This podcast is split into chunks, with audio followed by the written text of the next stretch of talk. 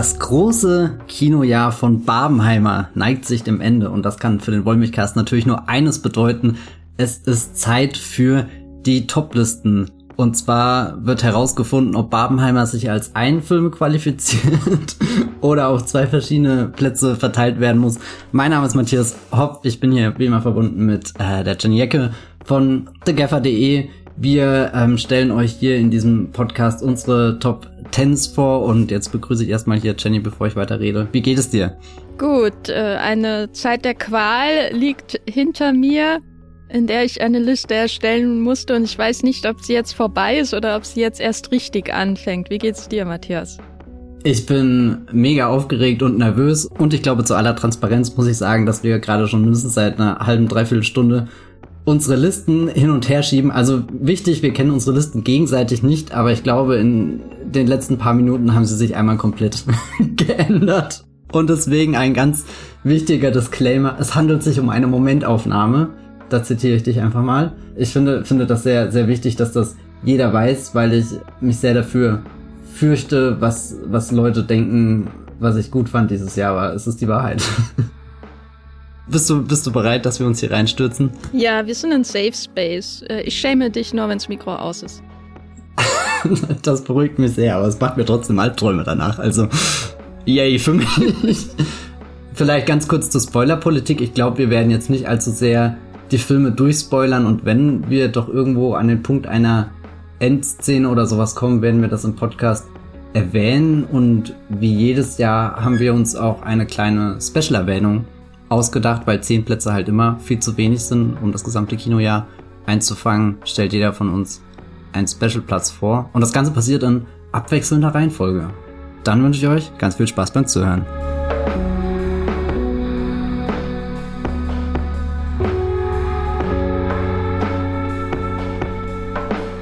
Jenny, ganz kurz, bevor wir anfangen, hast du ein paar abschließende Worte zu dem Kinojahr zu sagen?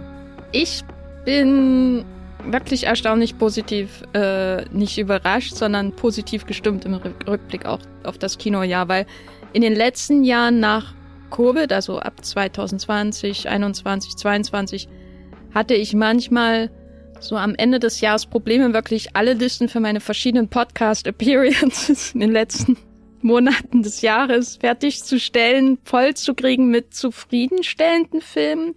Und damit meine ich jetzt Listen nur mit deutschen Kino, Kinostart, Listen nur nach deutschen Veröffentlichungen, also Streaming und Kino und dann eben diese Liste, wo es hier ja eigentlich nur die Regel gibt, dass es ein neuer Film sein muss den wir dieses Jahr gesehen haben. Also hier werdet ihr ja keine Filme von 1939 oder so erwarten. Das, dafür müsst ihr unsere 1939-Reihe hören. ähm, oh, so und ich glaube, das Einzige, was mir dieses Jahr vielleicht schwerer fallen würde, wären Streaming-Filme, die besten Streaming-Filme des Jahres. Da hätte ich eine klare Nummer eins. Aber ich weiß nicht, ob ich genug reine Streaming-Releases dieses Jahr gesehen habe, um, um die voll zu machen. Ich habe zum Beispiel noch nicht Leo mit, äh, mit Adam Sandler gesehen der ja da äh, womöglich in Frage kommen würde. Aber dieses Jahr fiel es mir insgesamt sehr, sehr leicht und damit auch sehr, sehr schwer gleichzeitig, weil die Auswahl so gut war für diese verschiedenen Listen. Und das ist ja normalerweise ein gutes Zeichen. Wie war es denn bei dir? Äh, ich fand, das war auch ein ganz hervorragendes Kinojahr. Ich habe so viel im Kino geschaut wie tatsächlich noch nie in meinem Leben.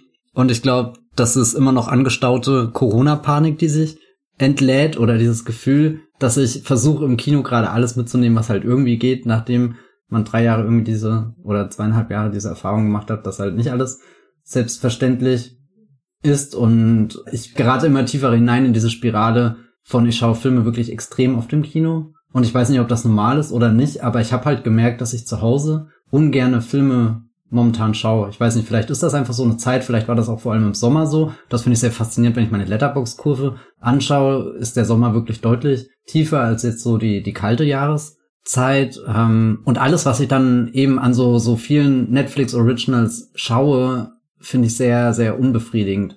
Und ich will mich eigentlich dagegen stellen und immer dieses, naja, sind das echte Filme oder so, dieses Meme, was da manchmal auf Twitter rumgeht, wenn irgendwie so ein Netflix-Film vor drei Jahren wiederentdeckt wird und ich mir denke, ja, das ist natürlich ein echter Film, aber es ist schon irgendetwas dran, dass, dass das, was ich im Kino erfahre, erlebe, mir momentan deutlich mehr bedeutet, Spaß macht. Und ich habe auch immer das Gefühl, dass, dass diese Filme stärker entwickelt sind, um es mal ganz unbeholfen auszudrücken, als vieles, was ich Freitagabend überraschend auf Netflix entdecke, schaue und am nächsten Tag schon wieder vergessen habe. Drei von Obamas Lieblingsfilmen. Oh war ja. Kino, Filme. Magst du anfangen, Jenny? Oder, oder hast du noch, noch, noch letzte Worte, bevor wir reingehen in die Liste? Weil ich bin schon wieder davor, hier irgendwas rumzuschieben. Und Nein, du darfst an deiner Liste nichts mehr ändern. Das haben wir schon gesagt. Du musst aus diesem Kreislauf ausbrechen, Matthias. Ja, also hier stehen immer noch vage 17 Filme. Nein. Und die muss ich ja noch irgendwie runterdampfen. Also, meine Wildcard, meine Empfehlung, äh, bevor es in die Top 10 geht, ist ein kleiner Film, Ben Mendelssohn und Charlene Woodley. Dem habe ich jetzt nicht eine überwältigende Punktzahl gegeben oder so, aber das ist ein Film, an dem ich öfter dieses Jahr gedacht habe, seitdem ich ihn gesehen habe. Es ist äh, To Catch a Killer von Damian Zifron, äh, argentinischer Regisseur, wurde bekannt durch den Episodenfilm Wild Tales vor ein paar Jahren und das ist sozusagen sein erster großer amerikanischer Film oder sein großer amerikanischer Film mit Starbesetzung und äh, spielt in Baltimore, eine natürlich popkulturell sehr vorgeprägte Stadt, die aber bei in den Augen dieses Fremden in Anführungszeichen anders aussieht, was auch ganz gut dazu passt, dass äh, dieses Baltimore and the Catch Killer ja terrorisiert wird von einer Art Serienkiller slash äh, Scharfschützenfigur, die gesichtslos einfach an öffentlichen Orten zunächst am Neujahrsabend Menschen tötet aus der Ferne und die Charlene Woodley und der Ben Mendelssohn sind sozusagen das ungleich, aber vielleicht doch gleicher als zunächst gedacht. Paar, äh, dass dieses grauenvolle Ereignis, äh, das äh, nicht allein für sich stehen wird, ähm, aufrollen muss. Die müssen da recherchieren und das ist kein Film, wo ich sagen würde, der hat, der wird das Genre revolutionieren oder ähnliches, aber es ist ein Film mit ähm, sehr ungewöhnlichen, finde ich, Stadtansichten, die mich sofort in seinen Bann gezogen hab, haben, weil es eben das Baltimore aus Stahl und Beton und Glas ist, das hier in den Vordergrund gerückt wird, das nach außen hin ja auch ähm, sozioökonomisch etwas ausstrahlt, aber eben perforiert wird von einer Person, die da ihre Gewalt auslebt. Warum, wieso, weshalb, muss man dann selber erfahren, wenn man diesen Film schaut. Aber ähm, die Orte, die die Person wählt, äh, fand ich sehr spannend.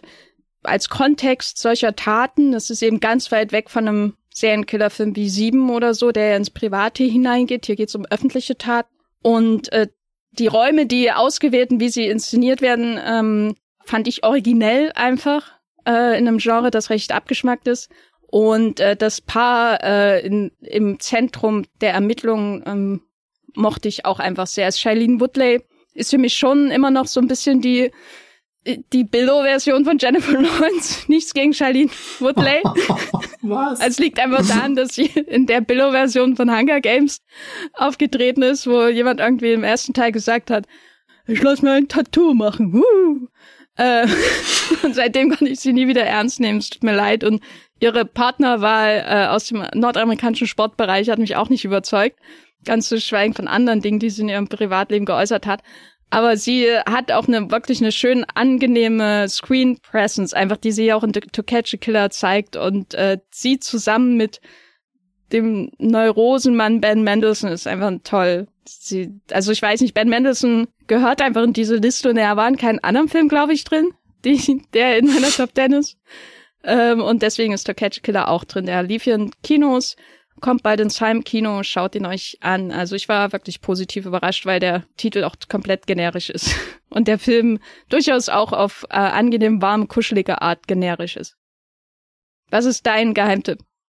Äh, mein, äh, mein, mein, mein, mein zehnter, nee, mein, mein elfter Platz quasi, meine Special Erwähnung geht gar nicht mal so sehr an einen Film, mehr an eine Szene, nämlich die ähm, Margot Robbie Szene in Asteroid City. Ich kann mich dran erinnern, dass wir da einen Podcast äh, zugemacht haben. Hier der neue Wes Anderson-Film kam eher so in der ersten Jahreshälfte ins Kino. Und da sagte ich noch im Podcast, ich musste noch mal schauen irgendwie. Also ich fand ihn prinzipiell gut, aber es hat noch nicht so komplett Klick gemacht und dann haben wir den Podcast aufgenommen und dann hatte ich ein schlechtes Gewissen, weil ich den wochenlang nicht geschaut habe. Dieses zweite Mal und dann hat es mich doch irgendwie gepackt und ich bin richtig neugierig geworden und dann war ich äh, doch sehr oft hintereinander den nochmal schauen und habe wirklich mit Spannung jedes Mal diese Schlussszene erwartet, weil die aus dem ganzen Film nochmal herausfällt und dem, also ich habe Asteroid City abgespeichert als so ein Film, der für Wes Anderson Verhältnisse, ähm, ich meine, er hat ja immer sehr viele Ideen, wie er was formal rüberbringt, ähm, wie, wie, wie er seinen Film aufbaut. Jetzt zum Beispiel bei äh, French Dispatch dieses, wir nehmen uns tatsächlich ein Magazin als Vorlage und, und haben dann auch da verschiedene äh, Teile einfach drinne, die die Geschichten darstellen und so. Und all das finde ich sehr faszinierend, auch weil, weil der Asteroid City so verschiedene Ebenen hat. Wir haben ein Stück, was inszeniert wird. Wir haben irgendwie den, den Film, der im Fernsehen abläuft. Und dann sind wir halt auch tatsächlich da in diesem seltsamen Städtchen, wo ein Alien runterkommt und Hallo sagt und alle dann in Panik äh, geraten. Und diese Szene am Ende ist ja so, so eine Szene, die dir, also Jason Schwartzman, einer der Schauspieler, trifft auf äh, Margaret Robbie, auch eine Schauspielerin und die ist gerade in einer anderen Produktion und ähm, die beiden stehen dann da von Balkon zu Balkon, was auch schon ein wunderschönes Bild ist irgendwie so. Sie sind sehr eng zusammen, auch irgendwie durch dieses Academy-Format, was der Film dann hat und trotzdem ist da so ein unüberwindbarer Graben. Also sie können auf keinen Fall sich in die Arme fallen, aufeinander zugehen und sie haben auch nicht wirklich so eine Verbindung, sie haben so so eine was wäre wenn Verbindung, weil sie sind zwischenzeitlich im gleichen Stück äh, gecastet gewesen, haben die gleiche Szene geprobt, können auch noch den Text. Und das setzt sich dann über all diese, diese theoretischen Dinge, die in Asteroid City drinne stecken, über das Erzählen und die Form des Erzählens, das setzt sich dann darüber hinweg und gibt dem Ganzen sowas Trauriges, irgendwie eine Sehnsucht. Und es ist so eine Szene für all diese was wäre, wenn Dinge, glaube ich, die man in einem kreativen Prozess einfach durchläuft. Du musst ja früher oder später ganz viele Entscheidungen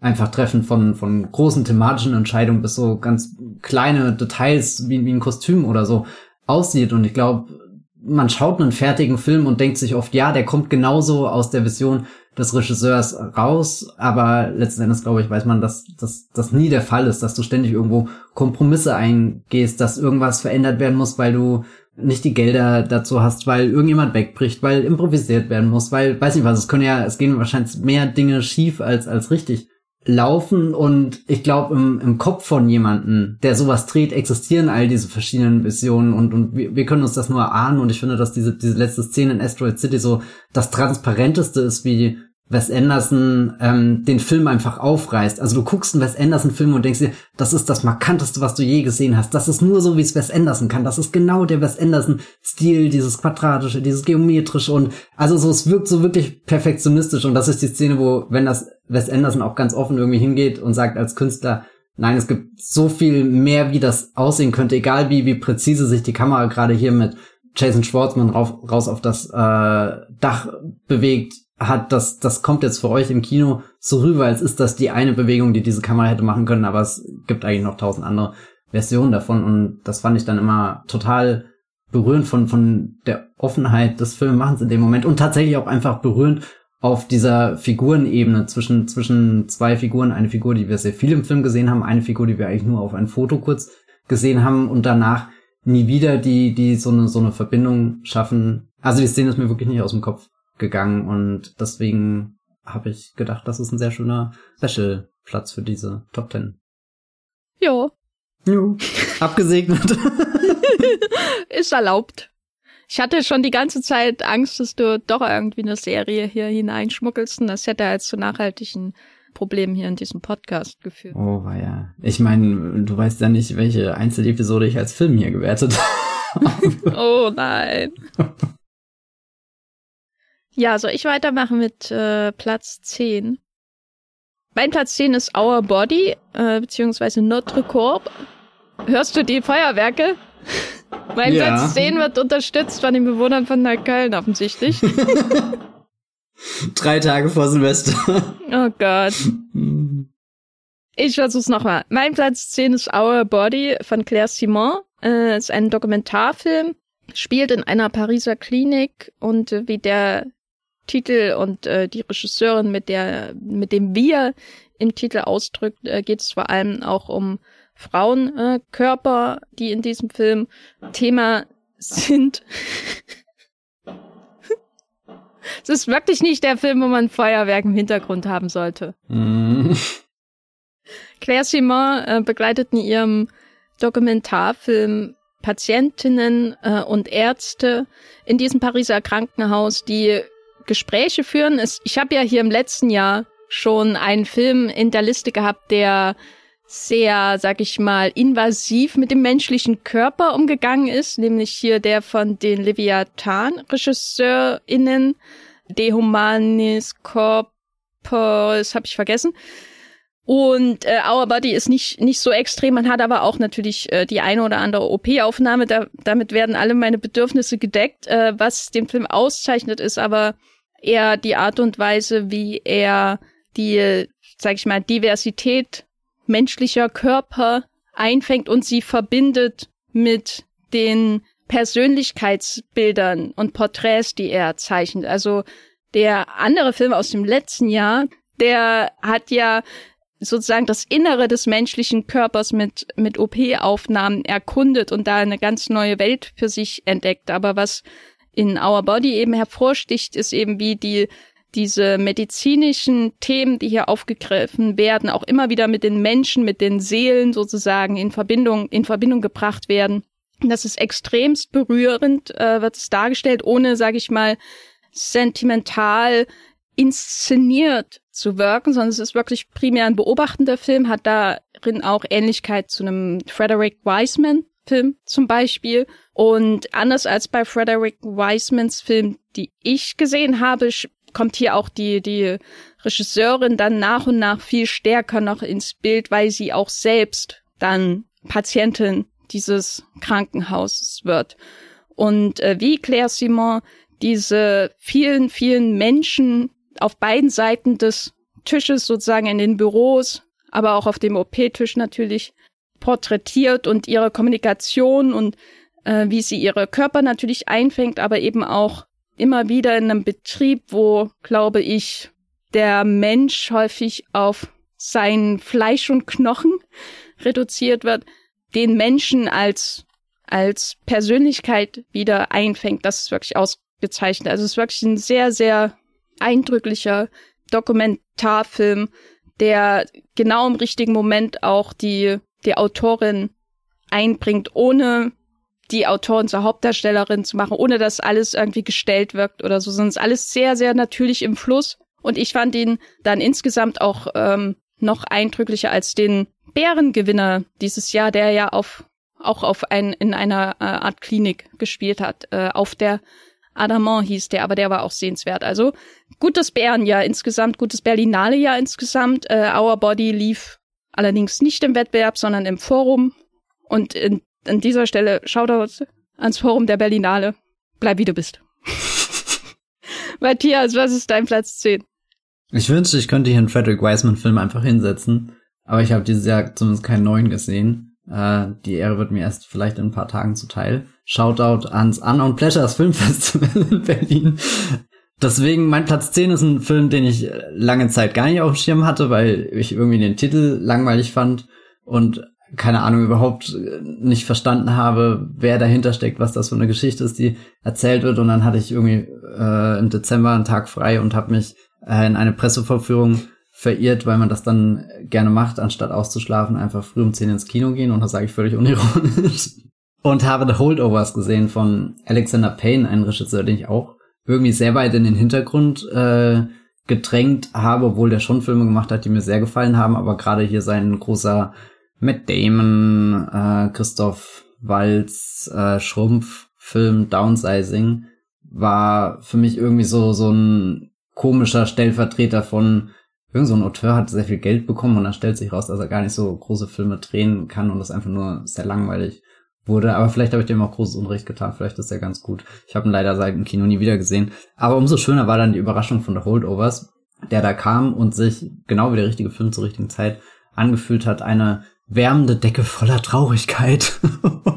das ist äh, perfekt für die äh, kalte Winterzeit, eigentlich auch der perfekte Film für zwischen den Jahren, weil darum dreht sich die ganze Handlung. Wir sind auf einem College, da gibt's ein paar äh, äh, ja junge Studenten, die über Weihnachten keine Familien haben, zu denen sie fahren können oder eben nicht von ihren Familien abgeholt werden. Es gibt so so zwei, drei, vier Leute, die die da bleiben müssen und das ungefähr mit dem unbeliebtesten Lehrer der ganzen Institution, gespielt von Paul Giamatti mit einem sehr ähm, prägnanten Schnauzer. Ich weiß gar nicht, ob das ein Standardschnauzer ist, nee, oder? Hat er nochmal einen Schnauzer? Ich wüsste jetzt gar nicht, wann Paul Giamatti einen Schnauzer hatte. Ja, also wenn ich an Amazing Spider-Man 2, The Rise of Electro zurückdenke, wo er nicht Electro, sondern in Rhino spielt, da hat er keinen Schnauzer und dann glaube ich, ist das nicht der Standard. Auf alle Fälle äh, wird die Situation noch ein bisschen einsamer, weil die meisten der Studenten dann doch ganz überraschend wegkommen, außer einer ist dann allein mit dem unliebsamen äh, Prof und die äh, Küchendame ist natürlich auch noch da. Also du hast hier drei sehr ungleiche Figuren mit drei sehr unterschiedlichen Hintergründen, die irgendwie eingepfercht sind in dieses riesige Universitätsgebäude, was ja dann teilweise unheimlich wirkt, teilweise aber auch so eine Heimlichkeit ausdrückt. Irgendwie zum ersten Mal wirkt dieser Ort, der sonst irgendwie überflutet ist von Leuten, die halt ihrem Studienalltag äh, nachgehen, als könnte man da anfangen, so so was Größeres zu entdecken, sowohl in dem Ort als auch vor allem in den Menschen und in den wenigen Menschen, die noch um einen rum sind. Und dann beginnen diese vielen kleinen Annäherungen natürlich zuerst äh, trotzig, äh, zuerst auch mit sehr vielen Vorurteilen beladen. Keiner will da so richtig sein, außer halt eh der eine Loser-Prof, der sonst kein ähm, Privatleben hat und denkt, naja, hier kann er jetzt irgendwie dieses kleine Leben aufrechterhalten, was, was er sonst für sich führt und nach und nach öffnen sich natürlich die Figuren und du erfährst sehr viel und das passiert, also ich habe es so wahrgenommen, dass das auf eine, eine sehr ehrliche Art und Weise passiert ist. Also nicht so ein Film, wo ich gemerkt habe, okay, irgendjemand hat hier ein Drehbuch äh, geschrieben und sich gedacht, ja, die Figur ist so und so konstruiert und an dem und dem Punkt dringen wir zu dem und dem Geheimnis, zu dem und dem Schmerz, zu der und der Sehnsucht vor, sondern etwas, wo ich drinnen saß und vermutlich schon nach einer Stunde das Gefühl hatte, der Film hat mich schon so erfüllt mit ähm, Gedanken und, und Einblick in das Innenleben von den Figuren, dass ich vermutlich nach einer Stunde schon sehr zufrieden rausgegangen wäre und mir gedacht hätte, ja, das war gerade wirklich sehr, sehr stark auch, auch nicht nur die Figuren, sondern auch die Umgebung, wo sie sind, äh, äh, kennenzulernen. Doch dann äh, wird der Film sogar noch, noch ein Stück größer und verlässt äh, den, den, dieses äh, fast schon internatsmäßige, er, er kehrt quasi Hogwarts den Rücken und schaut, was passiert denn draußen in der echten Welt und setzt dann diese einsamen Figuren in eine Welt ein, die nach dem normalen Weihnachtsgeschäft tickt quasi. Und, und da wird er dann nochmal äh, stärker und irgendwie auch unerwartet. Also ich will jetzt nicht sagen, dass es unvorhersehbar ist, aber ich bin so jede Entwicklung der Figuren mitgegangen und das auf eine komplett unvoreingenommene Weise und, und das hat mir wirklich, wirklich sehr gefallen, dass, dass ich das Gefühl hatte, Alexander Payne und sein Drehbuchautor sind da, haben immer, immer tiefer gegraben und nicht mit so einem Kraftakt und mit Schweiß, sondern einfach, weil das das ist, was sie als Geschichtenerzähler tun und wirklich bis ganz zu so einem Kern vorkommen und also der hat mich dann komplett umgehauen, umgeblasen und äh, dann habe ich jetzt keine andere Wahl gehabt, ihn hier reinzutun auf meinen ähm, zehnten Platz Holdovers. Ich weiß nicht, ob ich den nochmal sehen will, weil ich fand ihn extrem traurig, aber dann denke ich auch zurück und fand ihn extrem wärmend und könnte mir vorstellen, dass das doch irgendwas ist, was man zur Weihnachtszeit immer mal wieder ausgraben kann. Ja, den muss ich noch schauen. Wann kommt der ins Kino? Ist der schon im Kino? Äh, ich glaube, der hat bei uns jetzt im Januar oder Februar einen Start. Ich glaube, so Mitte Januar, wenn ich. Vielleicht gucke ich dann auch endlich mal Downsizing. Vor dem Film hatte ich immer Angst. Er hat doch hier den ganz tollen Election gemacht und The Holdovers ist fast wie so ein sehr leises Echo auf diesen Film. Also ich weiß nicht, ob man sie direkt zusammenführen kann, aber Election ist ja eine der Highschool-Komödien irgendwie mit ganz gut aufgelegten Darstellern. Und dann kommt irgendwie so ähm, der Holdovers rüber und du bist auf einmal in so einer ganz alten Welt, alles ist hölzern, alles ist von diesem riesengroßen Schulapparat umgeben, irgendwie diese Schwere, diese Gewicht, was drauf liegt, irgendwie all die Energie, die in Election gesteckt hat, die ist definitiv nicht mehr in ähm, Holdovers drinne und deswegen glaube ich, funktionieren die sehr schön, wenn, wenn, weiß nicht, die Filme sich so irgendwie so Echos gegenseitig zuwerfen. Hm. Okay, ist vorgemerkt. Äh, in meinem Platz neun, den ich, ich jetzt äh, vorstellen werde, ebenfalls ein Berlinale-Film, gibt es äh, eine gewaltige Schwere, ein gewaltiges Gewicht, das auf dem Helden lastet. Die Rede ist vom Schicksal. Man könnte es fast als verrücktes Schicksal bezeichnen.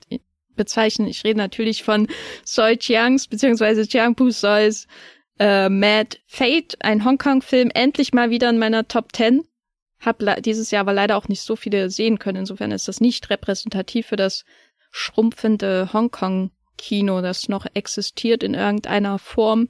Mad Fate ist ein Mystery Thriller und ich hatte, glaube ich, letztes Jahr Limbo von Tsui Chiang in, auf Platz eins oder so, mindestens nahe Platz eins.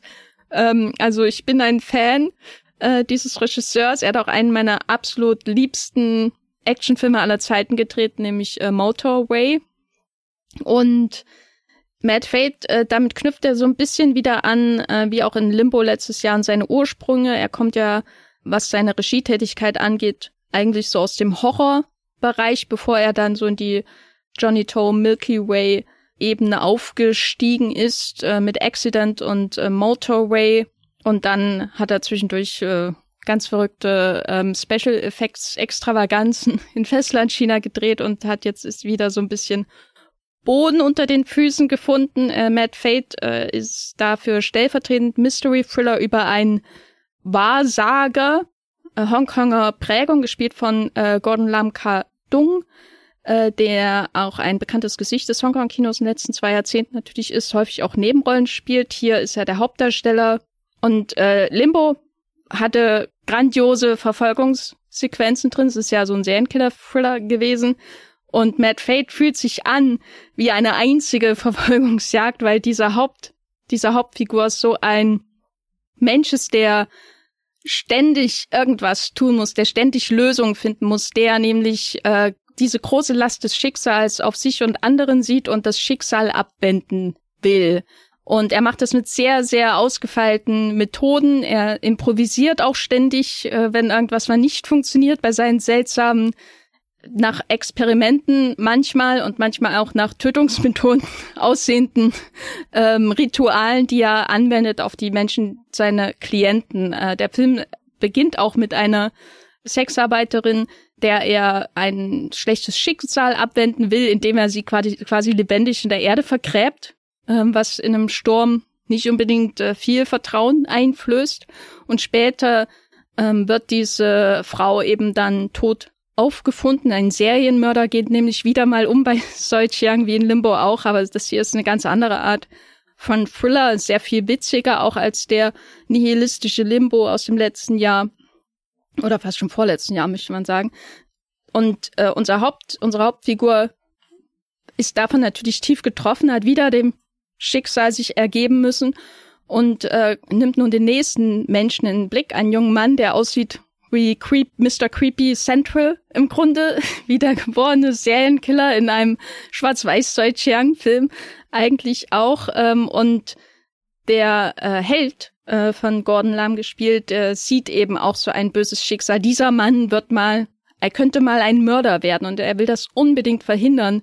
Und der Mann, der junge Mann, äh, der äh, äh, teilt diesen Enthusiasmus nicht, sagen wir es mal so.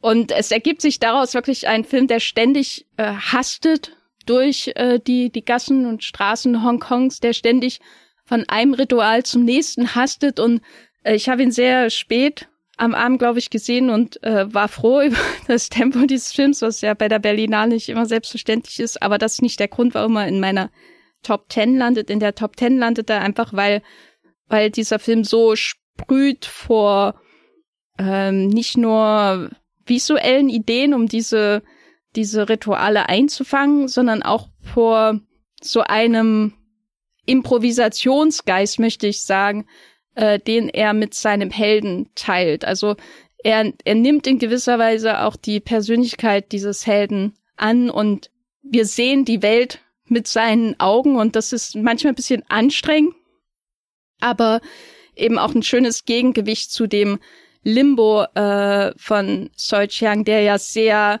vernichtend so auf so eine Endzeitvision von Hongkong eigentlich schaut, in der niemand mehr irgendwas für den anderen tut und alle nebeneinander sterben, mehr oder weniger in Müllhaufen.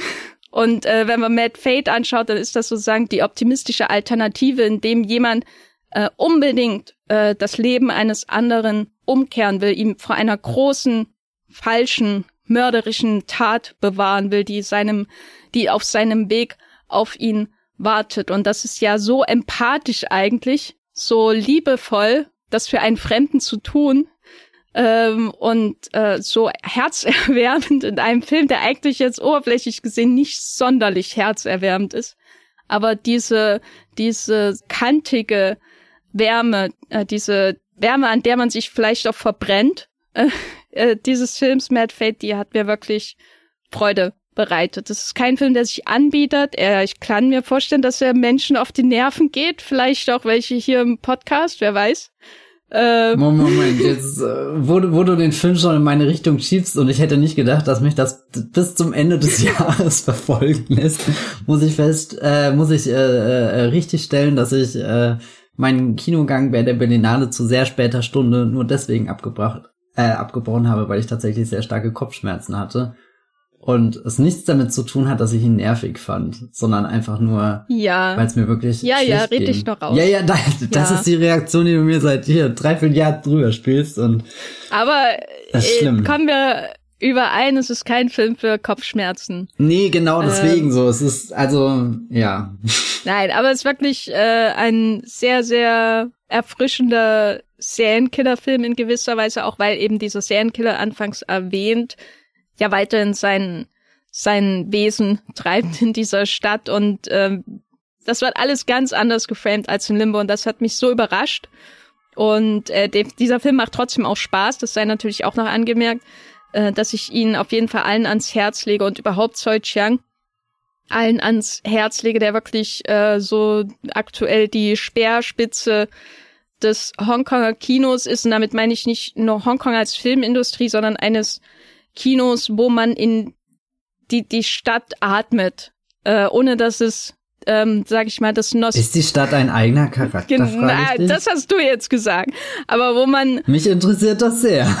wo man ähm, das Gefühl für, eine, für die Stadt hat, das aus vielen, vielen Hongkong-chinesischen Co-Produktionen entschwunden ist und das ansonsten oft in so nostalgisch angehauchten Hongkonger Filmen bedient wird, was ich aber nicht so allzu authentisch finde, sondern Hongkong in der Vision von Soi Chiang, ob in Mad Fate oder in Limbo, ist er halt auch eine harte, eine abweisende Stadt, die aber eben auch so viel quirky, Quirkiness enthält, dass man sie lieben lernen kann. Ähm, und das machte schon die Filme in den 80ern, den 90ern aus und das macht auch Mad Fate aus, der einfach sehr, sehr toll ist. Natürlich produziert von Johnny Toe, das sei ja auch noch erwähnt, um meine völlige Abwesenheit von Objektivität gegenüber diesem Film noch einmal zu unterstreichen.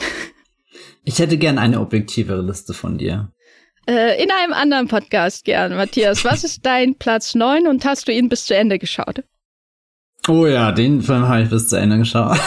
Und, äh, sogar einer, wo ich gerade noch mit dem Cursor drauf war und überlegt habe, ihn weiter vorzuschieben oder nicht. Aber wir haben ja gesagt, wir rühren nichts mehr an. Das ist die Momentaufnahme nach wie vor von 19 Uhr, äh, wann auch immer wir angefangen haben. 33? Egal. Ja, das ist, ich wollte gerade sagen, einer von vielen, aber letzten Endes tatsächlich der einzige Konzertfilm in dieser Liste. Und ich habe überlegt, noch einen zweiten dazu zu tun, aber ich glaube, man, man muss ja auch dem anderen Kino eine Chance geben. Ihr werdet eh schockiert sein, was ich alles hier rausgekürzt habe, um andere Dinge reinzunehmen. Aber ähm, nachdem man ungefähr ein halbes Jahr auf Twitter ganz, ganz, ganz viele kurze Videos, irgendwelche Schnipsel mitgefilmten Sachen, Tonaufnahmen, Bildaufnahmen, irgendwelche Leaks von Kostümen, von Setlists, von ausgetauschten Songs, von veränderter Reihenfolge, von übersprungenen Eras bis hin zu keine Ahnung was mitgekriegt hat, hat äh, Taylor Swift dann angekündigt in August, September irgendwann äh, die Eras Tour, die große Konzertstadium-Tour ins Kino zu bringen mit einem großen Konzertfilm. Und das war aus ganz vielen Gründen für mich was äh, sehr aufregendes. Und mir fällt es auch sehr schwer, den Film einfach als so ein Film irgendwie abzuspeichern. Also so, selbst wenn ich in meiner Konzertfilmskala denke, von was ich da alles gesehen habe und wie ich ihn da einordnen soll, ist das für mich absolut unmöglich, eben weil da so viele Dinge zusammenlaufen. Also es ist vielleicht so als Kontext, in den USA ist diese Tour jetzt komplett durch. Nächstes Jahr kommt dann der Europateil und so. Das heißt, rein faktisch hat hier noch keiner, es sei denn, es war irgendjemand drüben in den Staaten oder woanders, ähm, dieses Konzert erlebt und trotzdem fühlt es sich so an, als hast du schon irgendwie jedes Geheimnis mitgekriegt, weil eben die äh, äh, Taylor Swift Community unter anderem auf Twitter super aktiv ist und der wirklich alles bis ins kleinste Detail sofort online hat und auch schon durchanalysiert hat, wonach Easter Eggs gesucht wird, wo du dir einfach nur denken könntest, Moment, wo, wo soll da weit und breit irgendwas sein, was eine Geschichte erzählt und trotzdem werden da so viele kleine Dinge gesponnen, dass das Ding riesengroß und komplex ist und du es gar nicht zu bündeln vermagst. Jeden Tag kommt wirklich irgendwas Neues rein und dann kommt irgendwann dieser fast dreistündige Konzertfilm und schafft das zu so was Rundem zu bringen, fast schon zu so irgendwas Vollkommenem, so, so, so ein Zwischenfazit, weil du weißt, das wird definitiv noch weitergehen und wer weiß, vielleicht sitzen wir nächstes Jahr an dem Punkt auch wieder da und sie hat einen zweiten Konzertfilm rausgebracht, weil die Europatour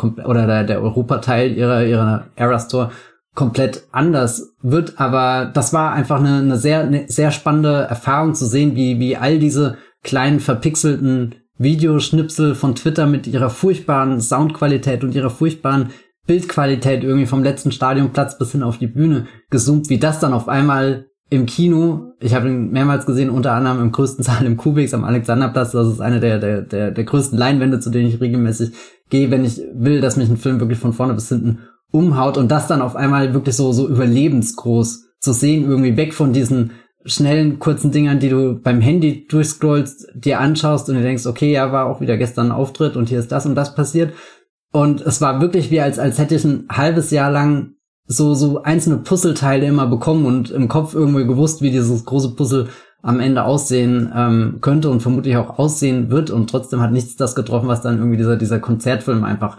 eingefangen hat. Und, und das fand ich irgendwie sehr, sehr stark. Dass, also ich glaube, der Film steht für mich auch nicht so sehr allein als Film, sondern eher so als die, die, ähm, die Krönung von diesem popkulturellen Phänomen, dass die Eras Tours seit äh, jetzt ein Dreivierteljahr schon sind. Und ich habe viel darüber nachgedacht, wie dieses, ich nenne es jetzt mal schon irgendwie, diese ganz bestimmte Art von Geschichten erzählen, die, die Taylor Swift macht durch ihre äh, Musik natürlich in erster Linie, aber auch durch alles Visuelle, was außenrum erzählt, irgendwelche Kurzfilme, irgendwelche Musikvideos, die sie selbst inszeniert, dass, dass jedes, dass sie eben so viele Alben hat, die einen unverkennbaren Look haben, einen unverkennbaren Stil, auch so, so einen Sound, den du sofort zuordnen kannst, eine Richtung, in die die Texte gehen und, und dass das so reich und so tief ist, dass du, weiß nicht, so, so ein halbes, dreiviertel Jahr damit beschäftigt bist, dieses Riesenpuzzle zusammensetzen und dann kommt der eine Film und legt irgendwie so den, den, den Master quasi, die Masteraufnahme, die Masteraufnahme, die sie jetzt endlich von ihren neu aufgenommenen Versionen irgendwie bekommen hat. Also steckt auch unheimlich viel Selbstverwirklichung drin und ich glaube, da muss ich jetzt auch noch den anderen großen Konzertfilm erwähnen, der mich dieses Jahr beeindruckt hat, weil er in Teilen sehr ähnlich ist, aber dann doch auch sehr, sehr unterschiedlich. Beyoncé hatte dieses Jahr auch hier Stadiontour mit äh, Renaissance und, und ihr Film ist auch wirklich so, so 100% Selbstverwirklichung, aber in, in seinem, seinem erzählerischen Scope versucht er gleichzeitig Konzertfilm zu sein, er versucht gleichzeitig Behind-the-Scenes-Doku zu sein, er versucht gleichzeitig irgendwie poetisches Tagebuch führen über ähm, Hallo, hier bin ich als da und diese Menschen erreiche ich mit meiner Musik und das beschäftigt mich in meinem tiefen Innern. Diese Seite sieht niemand, diese Seite sieht, sehen alle, so inszeniere ich mich. Und äh, dagegen dann der Eras Tour, der versucht so die die unmittelbarste Übersetzung von dem zu sein, was du auf einer in einem Konzert dann wirklich erfahren würdest. Also es fehlt eigentlich wirklich, dass du den noch mit VR-Brille oder in 3D oder so schaust, um, um das irgendwie nachzuholen. Und das fand ich dann auch spannend, dass diese beiden Filme beide zeitgleich sehr ähnlich kamen und auch beide irgendwie mit so einem Disruptor-Faktor reingebrochen sind. Ich meine, vermutlich in einem anderen Universum. Disruptor? Disruptor. Ich würde jetzt. Kannst du das noch ernst sagen nach Glass Onion? Oh mein Gott. Ich befürchte, ich befürchte, ich sag das hier gerade komplett ernst. Ich meine, ich habe mir so eine andere Welt vorgestellt, in der ich jetzt meinen Platz 9 vorlesen würde und es wäre einfach Dune 2. Aber Dune 2 hat das Blockbuster-Feld geräumt und dann sind irgendwie Taylor Swift und Beyoncé so unwahrscheinliche Blockbuster-Stars letzten Endes geworden, bringen ihre Filme außerhalb der üblichen Studiokette auf die Leinwand, nämlich in direkter Zusammenarbeit mit den Kinos. Und allein das fand ich auch super spannend zu beobachten und, und warum ich das erzähle, eben um zu sagen, dass, dass es mir sehr schwer fällt, irgendwie zu sagen, der Eras Tour ist dieser eine Film und der ist sehr gut. Das ist definitiv der Fall. Aber es ist für mich wirklich eine Kulmination von, von ganz, ganz, ganz vielen Dingen gewesen, die mich das Jahr über beschäftigt haben und das auf so vielen verschiedenen Ebenen, dass es mich begeistert. So irgendwo sitze ich vermutlich als Fanboy einfach da drinne und, und freue mich, das jetzt so, so in dieser Fülle endlich zu erleben. Aber andersrum, weiß nicht, ist das ein Film, von dem ich so viel ableiten kann, was, keine Ahnung, popkulturell dieses Jahr passiert ist. Und das hat mich komplett umgehauen, wie, wie das, weiß nicht, in, im Endeffekt 164 Minuten Musik stattfinden kann. Und es ist natürlich auch der absolute Wahnsinn, diese Songs mit so einem Volumen einfach zu, zu erleben. Ich habe irgendwie das Gefühl, dieser Film begleitet uns jetzt schon intensivst, äh, bei auch in sozialen Medien. Der ist irgendwie ein Riesending. Aber wenn man dann die Jahresendlisten anschaut, da ist, da wird dann wieder so das konventionelle Personal ausgeholt, sozusagen. Und das scheint mir nicht die Begeisterung wiederzuspiegeln, die ich sowohl bei dir, aber auch bei vielen anderen, auch Filmmenschen zum Teil, äh, aber überhaupt popkulturellen Menschen online für Taylor Swift und für diese Tour und für diesen Film irgendwie empfunden habe. Insofern, good choice. das nehme ich. Ich habe neulich einen New York Times Podcast gehört, äh, war glaube ich The Daily, was sonst. Und da habe ich dann auch zugehört einer ich glaube, Musikjournalistin, die fast in Tränen ausgebrochen ist, als sie beschrieben hat, was ihr Taylor Swift bedeutet. Insofern, oh, ähm, ja. das muss ich auch in Filmlisten irgendwie wiederfinden. Ich muss aber, also ich weiß nicht, ob du das nachvollziehen kannst, aber ich hatte den Effekt auch, oh Gott, jetzt kommt ein ganz blödes Beispiel bei Hamilton. Das ist ein Stück, äh, ein Musical, was ich jahrelang halt vom, von, von der CD, die ich nie hatte, halt von Spotify und so, kannte und als ich dann das auf Disney Plus das erste Mal in Bewegung gesehen habe, das war auch so ein überwältigender Moment, das hatte ich definitiv auch irgendwie, als der Eras Tour so anfängt und das fängt halt auch gleich mit diesem Cruel Summer an und irgendwie, da bist du schon, keine Ahnung, komplett weggeblasen. Das ist, ich verstehe das, wenn man emotional komplett überwältigt und aufgelöst daraus geht und gleich das nächste Ticket für die zweite Vorstellung danach löst. Also ich war nicht ganz emotional überwältigt und aufgelöst, als ich meinen Platz 8 gesehen habe, aber überwältigt als Ganzes glaube ich schon. Das war ebenfalls ein Berlinale Film. Das ist jetzt schon der dritte. Hast du, warst du dieses Jahr auf einem anderen Festival? Nein, die Berlinale war äh, äh, dieses Jahr mega und es wird sich ja nie wieder was an der Berlinale, an dem Berlinale per Personal ändern, wie wir alle wissen. Alles wird gut ausgehen für immer. Ähm, ich freue mich drauf. Toi, toi, toi. Mein Platz acht ist Temple Woods Gang äh, von Rava Amur äh, Saimesh. Ähm, das ist ein französischer Film, ein Heist-Film, könnte man sagen. Er spielt in einer ähm, äh, Hochhaussiedlung, wie man sie jetzt äh, natürlich aus der realen Nachrichtenberichterstattung in den letzten 20 Jahren kennt, äh, aus einem der Vororte in äh, von Paris. Und na, zuletzt war ja, glaube ich, das, das der, der prägnanteste Film, der in, äh, in solch einem Ort gespielt hat, äh, Athena der letztes Jahr bei Netflix lief. Temple Woods Gang ist tausendmal besser, also ehrlich. Äh, nein, aber äh, Temple Woods Gang ist ein Heistfilm, der von äh, Bewohnern einer solchen Hochhaussiedlung handelt. Am Anfang wirkt alles so, als hätten sie ihren Heist, äh, einen Überfall auf äh, das Auto eines arabischen Prinzen erfolgreich durchgeführt. Sie können ihre kleinen Träume sehen sie schon quasi handfest vor sich, wie sie ihr Leben mit dem Geld verbessern werden durch kleine Anschaffung, große Anschaffung, Dingen, die sie sich mit der ehrlichen Arbeit mit ihren Händen so äh, nicht hätten leisten können. Und dann wird allerdings jemand auf sie angesetzt, der Vergeltung suchen soll für diesen reichen Mann. Und was folgt, ist wirklich ein Film, der in Teilen äh, mich auch sehr stark an Heat von Michael Mann erinnern wird. Das wird auch nicht äh, die letzte Erwähnung von Michael Mann in diesem Podcast sein.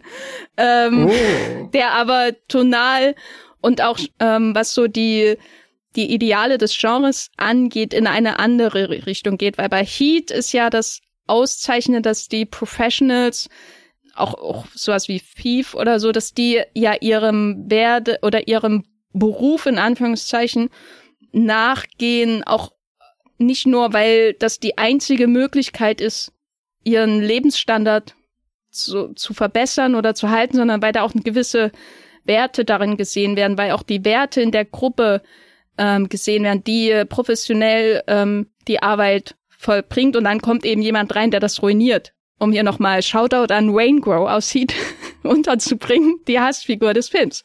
Ähm, und in äh, The Temple Woods Gang ist das aber anders. Da, da gibt es auch Ideale, was so den, den Zusammenhalt angeht, aber das sind äh, diese, das ist freundschaftlicher Natur. Es geht um den Community Spirit von Nachbarn, die zufällig eben auch Verbrechen miteinander äh, begehen.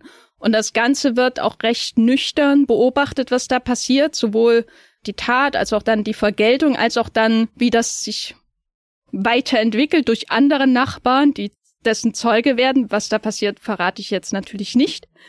Ähm, das wird sehr nüchtern und ein bisschen distanziert auch betrachtet, aber mit einem scharfen Blick für das, was diese Männer und ihre Nachbarn zusammenhält, ähm, ohne das zu sentimentalisieren oder so. Und gleichzeitig ist es einfach noch ein extrem spannender und unheimlicher Film, weil man diese Männer vielleicht nicht sofort lieben lernt, aber die sind einem sympathisch, die, die sieht man irgendwo in der U-Bahn, man kann sich das richtig gut vorstellen, das sind ganz normale Typen, die, die sozusagen ihr Lotterieticket gezogen haben, von dem sie schon immer geträumt haben.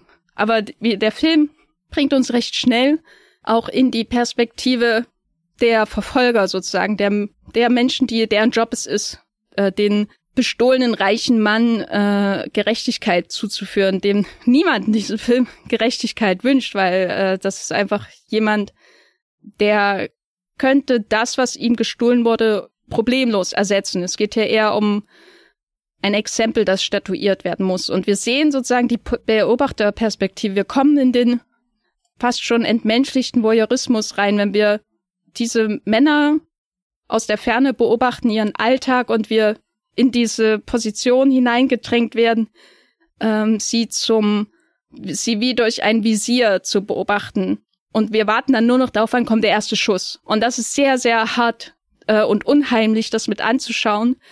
Und wie der Film zwischen diesen verschiedenen Perspektiven wechselt. Also erst die Männer, die diesen Coup ver äh, verbringen, dann die Verfolger und dann eine dritte Perspektive, die dann eine Rolle spielt, ist wirklich äh, meisterhaft. Also ist auch so elegant und schnörkellos. Und der Film kommt fast ohne Musik aus, außer von der, äh, abgesehen von der besten Musikszene des Jahres, würde ich einmal sagen, äh, bei einer Kirchensequenz, die wirklich durch Mark und Bein geht.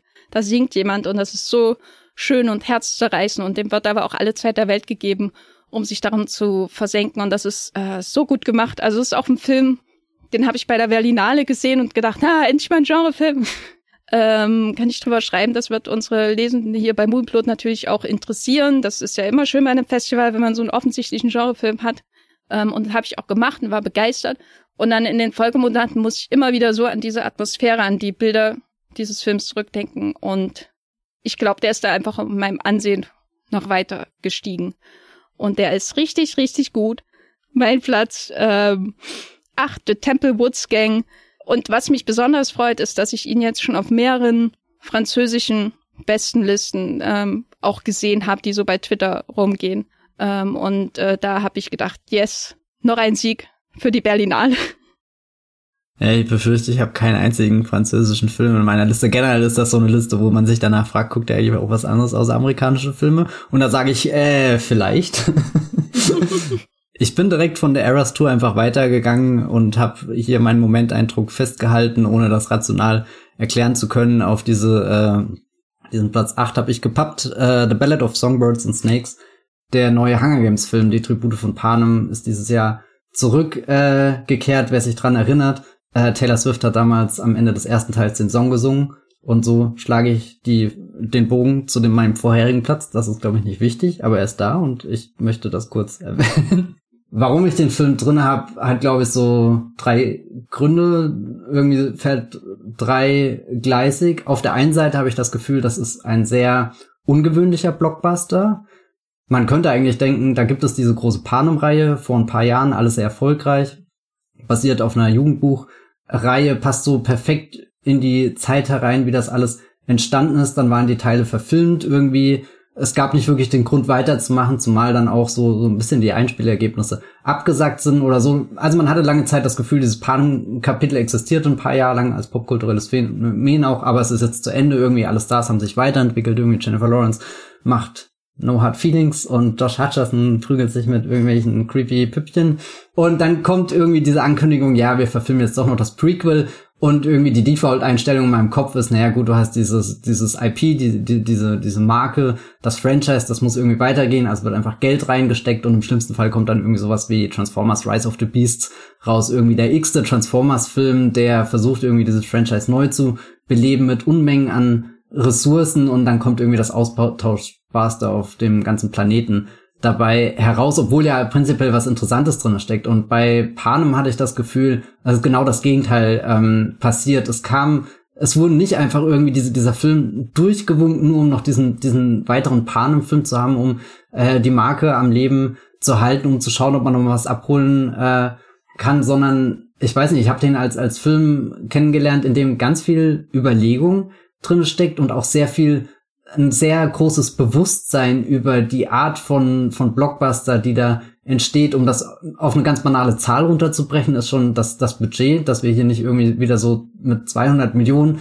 hantieren und das aus ganz vielen Gründen problematisch ist, weil der Film irgendwie eine mega hohe äh, Summe erreichen muss, um überhaupt Profit abzuschlagen und äh, weiß nicht, in welchem Universum sich das rechnet, sondern wir haben hier so 100 Millionen Dollar und äh, den Beweis gleichzeitig, dass ein Film nicht unfassbar viel kosten muss, um gut zu sein, um gut auszusehen, um coole Leute an Bord zu kriegen und so weiter. Also was ähnliches, was ich auch dieses Jahr bei The Creator, den neuen Gareth Edwards Film, ganz interessant fand. Bei dem hat sich ja auch vieles um die Entstehung gedreht und welche Wege er genommen hat, welche Abkürzungen er genommen hat, welche Teile der Produktion er umgestellt hat, rausgeschmissen hat, ausgetauscht hat, um irgendwie so Blockbuster machen anders zu denken. Und ich finde, das ist eine Frage, die mich eigentlich das ganze Jahr über beschäftigt hat, weil wir hatten viele dieser, dieser riesengroßen Filme, wo selbst ich überrascht war, dass die so komplett entgleist sind. Äh, zum Beispiel der neue Indiana Jones mit seinen 300 Millionen Dollar oder der neue Mission Impossible mit einem ähnlich großen Budget, wo du, natürlich kannst du dir vieles davon äh, ganz rational erklären, warum diese Filme so, so aufgebläht auf einmal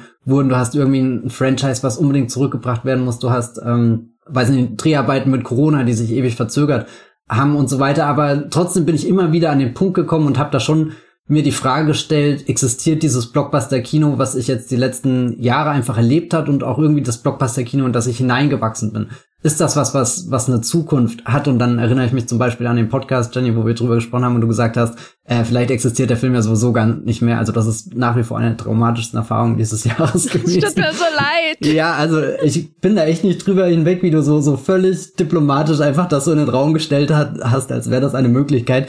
Und nach äh, The Ballad of Songbirds and Snakes sage ich einfach, nee, das wird nicht passieren. Ich hoffe es innigst, weil, weiß nicht, dieser Film hat sich wirklich aus, aus jeder Hinsicht ähm, sehr, sehr frisch und sehr unerwartet in seinem Blockbuster Gewand angefühlt. Also ich habe dieses Jahr wahrscheinlich jeden großen amerikanischen Blockbuster gesehen und es gibt keinen, mit dem ich The Hunger Games so richtig vergleichen kann. Der ist in seiner, seiner Gestaltung, seiner Aufmachung, seiner Struktur und so schon irgendwie was eigenes. Der andere Grund, warum ich ihn hier reingenommen habe, ist, weil das vielleicht irgendwie der große amerikanische Film ist, bei dem ich bisher vielleicht minus die Star Wars Teile oder so das Gefühl habe, ich habe den größten Einblick erhalten wie dieser Film entstanden ist, was alles dahinter steckt, wie viele Menschen beteiligt sind und so weiter, was halt auch einfach daran liegt, dass er zu großen Teilen in Deutschland, vor allem Berliner Umgebung, gedreht wurde. Das gibt's halt selten irgendwie die Möglichkeit, dass dieses Hollywood-Kino so, so nah an einem stattfindet und man dann so, so direkte Zugänge einfach, äh, Gänge einfach dazu findet. Und ich glaube, da komme ich auch wieder zurück, warum ich die Asteroid City, diese Szene am Ende reingenommen habe, weil die auch irgendwie so einen interessanten Einblick gibt in eben das, was hinter diesem Geschichtenerzählen steckt, in das, was du gehst ins Kino und kriegst diese zweieinhalb Stunden vorgesetzt, die geschnitten sind, die fertig mit Musik untermalt sind, die einen Color Grading Prozess durchgemacht haben und und es wirkt wieder wie so im besten Fall halt die die Vision, die eine Vision aus einem Guss. Und ich habe vorhin ganz viel über von Wes Anderson geredet, Wes Anderson, Wes Anderson, so irgendwie dieser eine Künstler, der schon stellvertretend über diesem ganzen Werk steht, aber nach all dem, was ich mit äh, die Tribute von Panem jetzt erfahren habe, fällt es mir so schwer, auf einmal so so so einfach über Filme zu sprechen. Also vermutlich mache ich es an vielen Stellen immer noch, weil du oft gar nicht die Zeit hast, dir diese diese Ausführlichkeit zu nehmen und auch viele Informationen einfach so für dich als normaler Mensch da gar nicht äh, zugänglich sind. Aber es war super spannend, da einzutauchen und wirklich quasi den den Film bis in die Reihen von von äh, Statisten, von von irgendwelchen Stuntleuten und so zu beobachten. Und ich habe jetzt äh, vor ein paar Tagen erst ähm, die David Holmes Doku äh, bei Wow geschaut. Da geht's um den Stuntman von Danny Radcliffe in den Harry Potter Filmen und der hat einen sehr schweren Unfall und so weiter. Und das ist eine Geschichte, die kenne ich seit Jahren, aber ich habe mich nie wirklich mit dieser Geschichte beschäftigt, weil es immer wirkte wie so, so, ein, so ein Trivia-Bit. Und jetzt diesen, diesen Film zu schauen, hat mich irgendwie da drin bestätigt, dass man eigentlich bei jedem Film noch so viel tiefer graben kann, wenn man will und so viel Geschichten äh, findet, die, die das Kino deutlich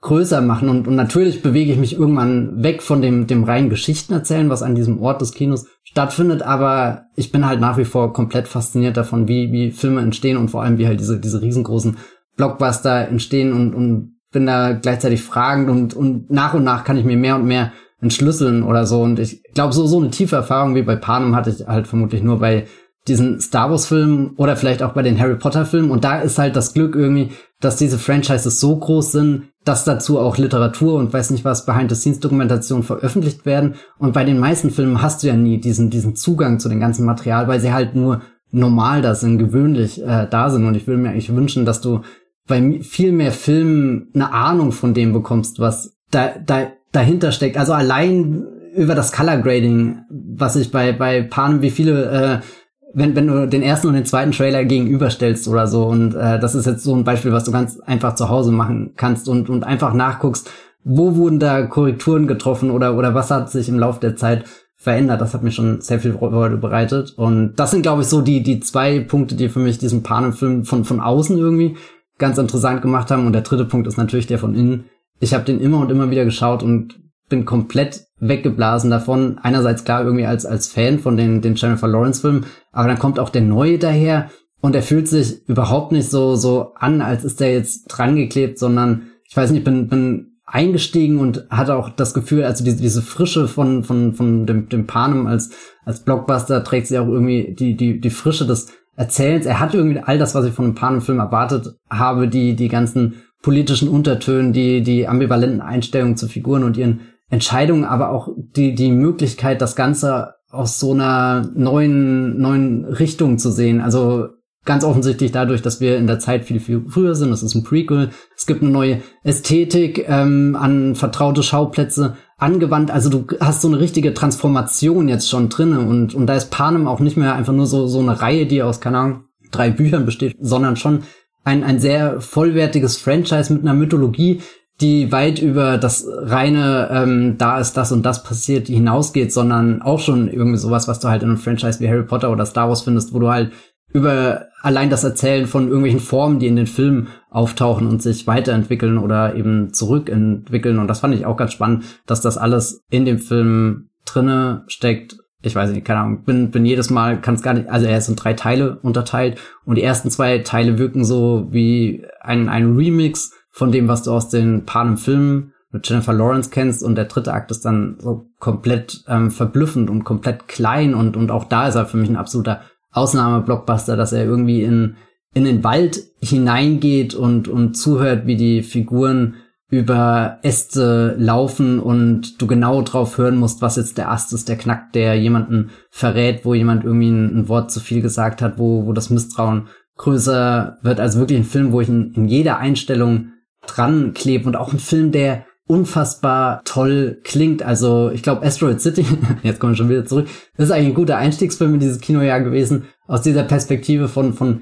wie Film ähm, klingen kann, ganz viele überlegte Sounds, ganz viele überlegte Musikeinsätze, Lieder, so, so, so musikalische Details und allein wenn ich hier an Viola Davis denke, wie sie ihre Bösewichte spricht, mit was für einer Betonung. Es gibt da so den Moment, wo sie sagt, Snow, Snow, Snow, fell down und keine Ahnung. Ich habe wirklich fast das Gefühl, da, da steckt so, so eine ganze Komposition dahinter und dann ist es ja auch wirklich ein musikalischer Film. Also das, was ihn, glaube ich, so, so ganz offensichtlich unterscheidet, nicht nur, dass er halt vor den Jennifer Lawrence Film spielt, sondern dass er auch eine Protagonistin hat, hier Lucy Gray, die ähm, eben einen musikalischen Hintergrund hat und alles, was, was Katniss irgendwie mit, weiß nicht, sie ist Jägerin und kann deswegen mit Pfeil und Bogen umgehen und so und, und das wird alles auf was Musikalisches umgemünzt irgendwie, dass, dass die Musik, der Gesang, die Lieder, die Texte, das ist, was Lucy Gray ähm, als, als ihre, ihren, ein Joker in diesen Hungerspielen hat, wo es ja prinzipiell erstmal um, um Leben und Tod geht und dann, dann greifen alle zuerst zu Waffen und sie greift im ganzen Film zu keiner einzigen Waffe, sondern das, was sie hat, sind, sind halt die Erfahrungen, die sie sammelt und die sie dann in Musik verwandelt und Musik, die sich wirklich durch den ganzen Film auf verschiedenen eben trägt und eben auch ganz direkt, dass du, dass du sie in diesem Film hast. Musik singt, gespielt hier Rachel Zegler, wir wissen das alle, der große West Side Story Star von Steven Spielberg.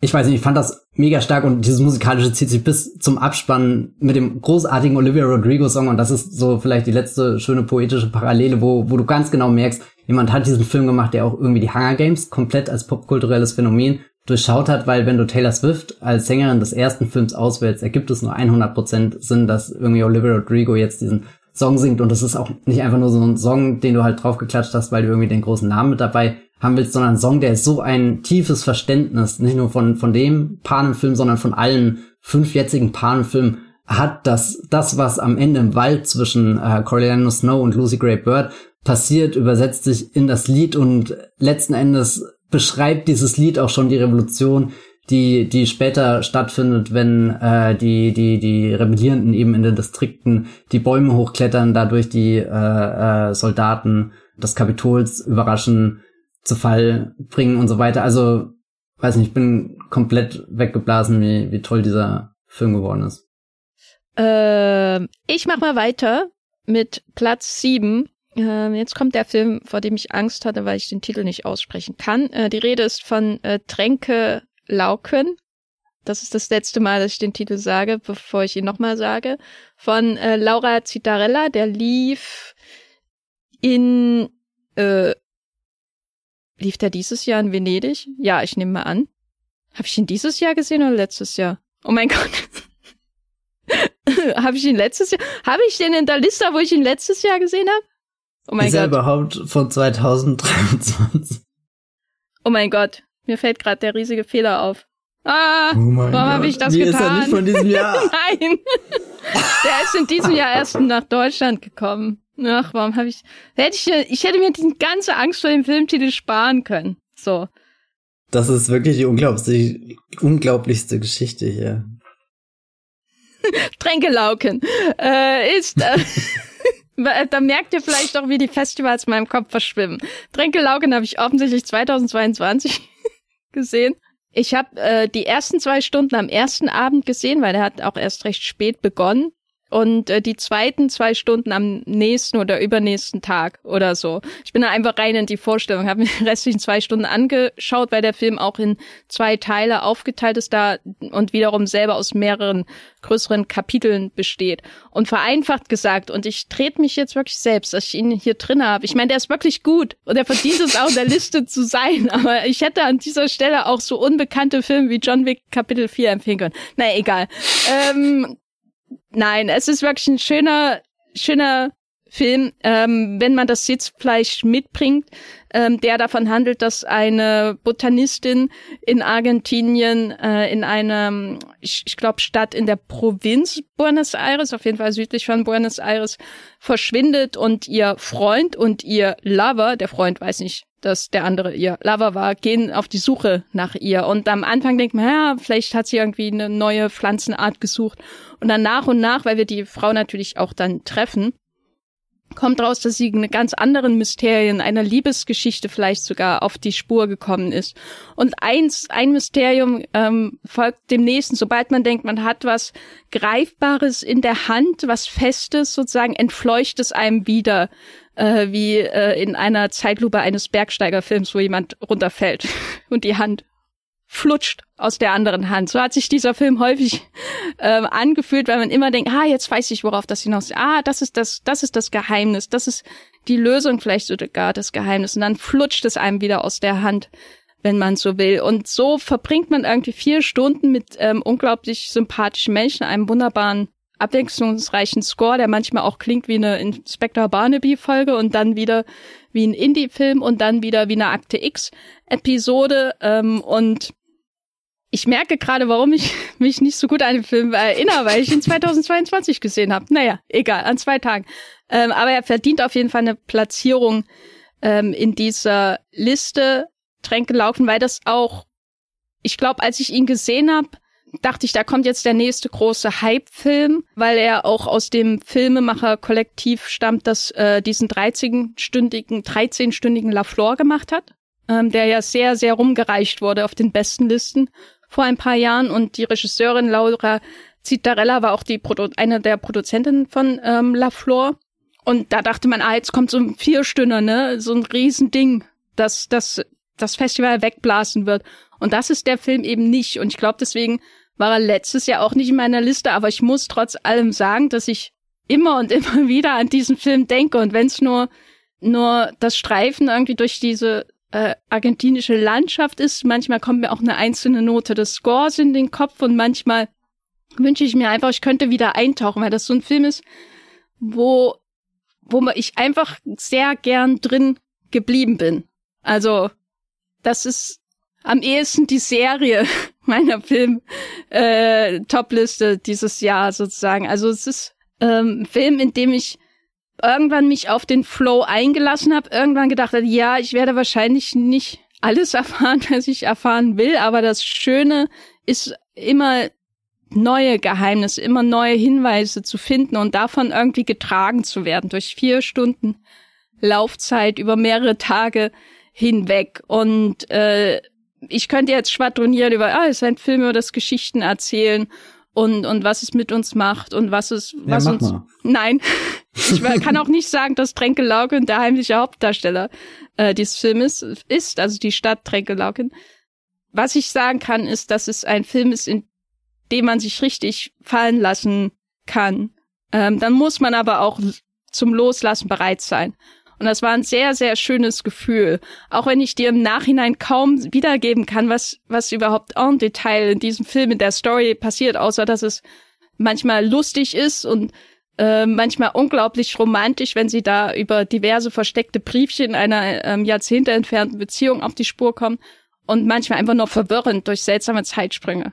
Ähm, aber ein Film, auf dem ich, in dem ich gerne verweile und der eigentlich nicht verdient, hier in dieser Liste zu sein, weil ich ihn nicht dieses Jahr gesehen habe, sondern letztes Jahr. Aber so ist das im Leben, wenn man irgendwie alles in seine Letterbox-Liste schmeißt, was irgendwie nach Top-10-Material aussieht. Aber äh, ich glaube, Tränkelauken äh, ist in dieser Liste, weil er einen deutschen Start hatte dieses Jahr. Sonst wäre er gar nicht da reingekommen. Weil dann, ich bin nämlich alle Kinostarts nochmal durchgegangen dieses Jahr und habe das reingeworfen, alles, was ich gefunden habe. Ähm, und dann geordnet. Und er ist immer höher gewandert. Er ist immer höher gewandert bis auf Platz, wo sind wir? Sieben meiner Liste. Und damit spreche ich eine eindeutige Empfehlung aus für den Film, den ich nicht dieses Jahr gesehen habe. Ein Novum hier im Wolwigcast würde ich sagen, dass er in dieser Liste ist. Aber ich habe hier noch viele andere, die noch nicht mal einen deutschen Kinostart haben. Mindestens ein. Ja, guter Film. Ich, ich finde es gut, dass du die, die Regeln der Liste schon so weit aufgebrochen hast, dass ich mich ermutigt sehe, doch noch meinen Babylon als einen Film zu nennen. Mal schauen, was dieser Podcast noch für Überraschungen mit sich bringt. Solange es keine richtige Serie ist, äh, wird dir alles verziehen, Matthias. Ja, ich befürchte, so wie du ihn beschrieben hast, hätte AMC ihn gekauft, wäre das jetzt schon ein Vierteiler. was ist dein Platz sieben? Ja, ähm, ein Film, der auf der Liste immer weiter nach hinten gewandert ist genau das Gegenteil von dir.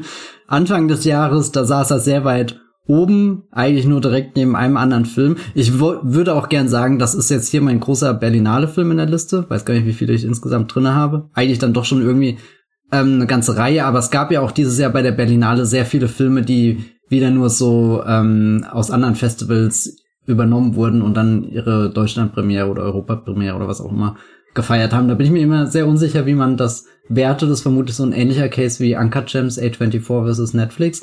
Aber egal. Ähm, hier kommt Everybody's Sundance Darling, der inzwischen auch zur Persona non grata auf Filmtwitter ernannt wurde. Du hältst dich in einem anderen Filmtwitter auf als ich. Also ich, ja, ich weiß nicht, ich fürchte mich ein bisschen den zu nennen, weil ich schon Sachen gelesen habe, die mich in so eine Feld rücken, wo ich vielleicht nicht mehr ernst genommen werde und das wäre furchtbar, also bitte seht's mir nach, aber Past Lives von Celine Song hat mich das ganze Jahr über eigentlich begleitet, seitdem ich ihn bei der Berlinale gesehen habe. Also er sowas in seiner Top Ten hat. Ja, gell, wirklich verachtenswert.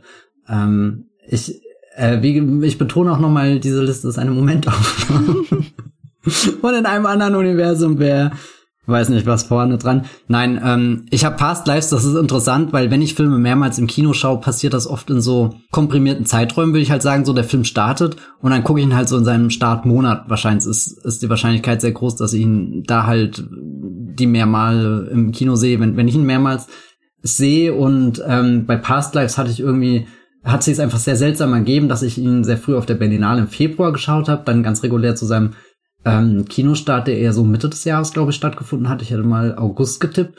Und dann lief der sehr lange einfach in den Berliner Programmkinos. Das heißt, ich habe mich zum Ende des Jahres auch nochmal in eine Vorstellung verirrt. Und das fand ich dann irgendwie ganz passend, ihn dreimal zu gesehen zu haben, weil er auch äh, äh, erzählerisch einfach eine sehr, sehr ähm, klare Dreiaktstruktur wählt, wo wir eine Frau äh, kennenlernen, gespielt von Greta Lee zu verschiedenen ähm, äh, äh Zeitpunkten in ihrem Leben. Ganz am Anfang sind wir in Südkorea mit ihrer Familie. Da lernt sie äh, Hesung kennen, gespielt von Tony Jo später als ein Kindheitsfreund, auch fast schon so ein arrangierter Kindheitsfreund. Sie soll eine glückliche Erinnerung haben, sagt die Mutter irgendwie, als sie das Treffen auf dem Spielplatz da einleitet. Und obwohl das irgendwie so von außen orchestriert wird, ähm, verstehen sich diese beiden Kinder dann ganz gut und können sich auch nicht so richtig aus dem Kopf verlieren, selbst wenn sie dann den, den Kontinent wechselt, äh, zuerst nach Kanada, dann in die USA, sie lebt später in äh, New York, will da ähm, Theaterstücke schreiben,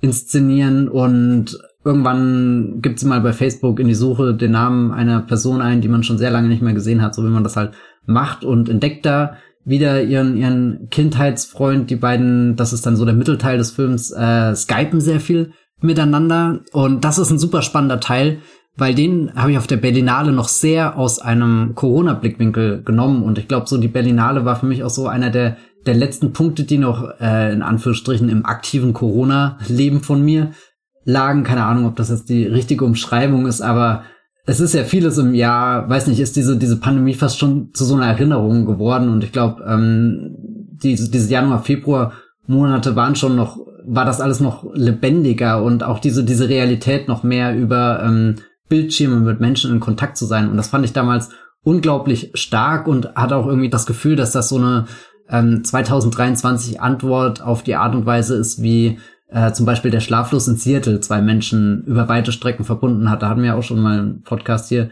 drüber geredet in unserer Romcom-Reihe, wo eben auch eine sehr große Distanz ist, die, die überwunden werden muss. Und da war es halt noch das, das, das Telefon, eigentlich sehr poetisch. Und dann später kam E-Mail für dich, der nächste Schritt ins Internet. Und jetzt dreht hier Celine äh, Song eine Variation darauf mit, mit ähm, Skype. Aber als ich den Film dann wieder und wieder gesehen habe, ist mir A aufgefallen, es ist ein, nur ein sehr kleiner Teil und es ist dann auch letztendlich der Teil geworden, den ich immer weniger an dem Ganzen mag. Das ist der Teil, den ich am, am ähm, formelhaftesten oder so finde, wo, wo sich dann doch am, am wenigsten entwickeln und eigentlich ist es sehr spannend, diesen Figuren zuzuschauen, wie sie sich entwickeln, weil dann kommt nämlich der, der dritte Teil, der, der vielleicht interessanteste, wo Nora, unsere Hauptfigur Greta Lee, mit Arthur in New York ähm, sehr glücklich lebt. Sie hat da quasi einen Freund gefunden, die beiden sind zusammen und dann viele, viele Jahre später, fast so auch wie bei diesen Before Midnight, Before Sunrise, Before Sunset äh, Filmen, kommt Hesung doch wieder in ihr Leben und dieses Mal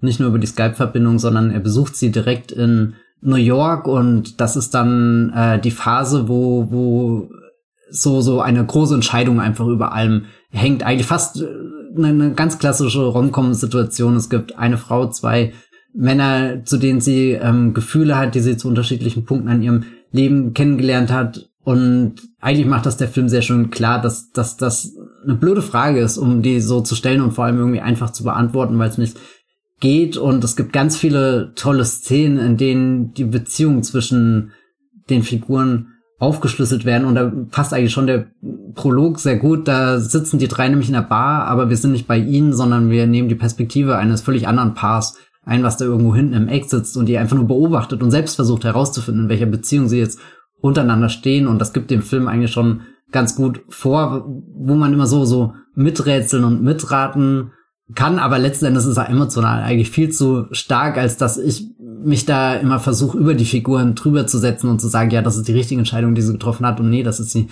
nicht. Und da gibt's dann eben in diesem, diesem letzten großen Kapitel zwei so, so Schlüsselmomente, die mich einmal komplett umhauen. Das eine ist zwischen Nora und Arthur, ein Gespräch, was sie dann abends im Bett haben, wo, weiß nicht, er so als der offensichtliche äh, Willen in dieser Geschichte so. Also ich glaube, es wäre wär sehr leicht, ihn in einer etwas konventionellen Romcom irgendwie als den unpassenden äh, Typ irgendwie zu, zu frame, wo, wo er in einem sehr spannenden, so einer Mischung aus Gespräch und Monolog und beide, beide schon halb schlafend irgendwie das so vor sich hin sagt und, und weiß nicht, selten, selten dieses Jahr einen Moment im Kino gesehen, wo ich das Gefühl habe, da hat jemand gerade wirklich einfach eine Figur aufgeschnitten und die Gedanken kommen so direkt raus und das auch ganz toll gespielt hier. John McGarrow habe ich ehrlich gesagt bisher nie wirklich wahrgenommen und äh, jetzt mit dieser einen Szene allein. Aber ich glaube, der stärkste Moment sind einfach wirklich die, die letzten paar Sekunden von dem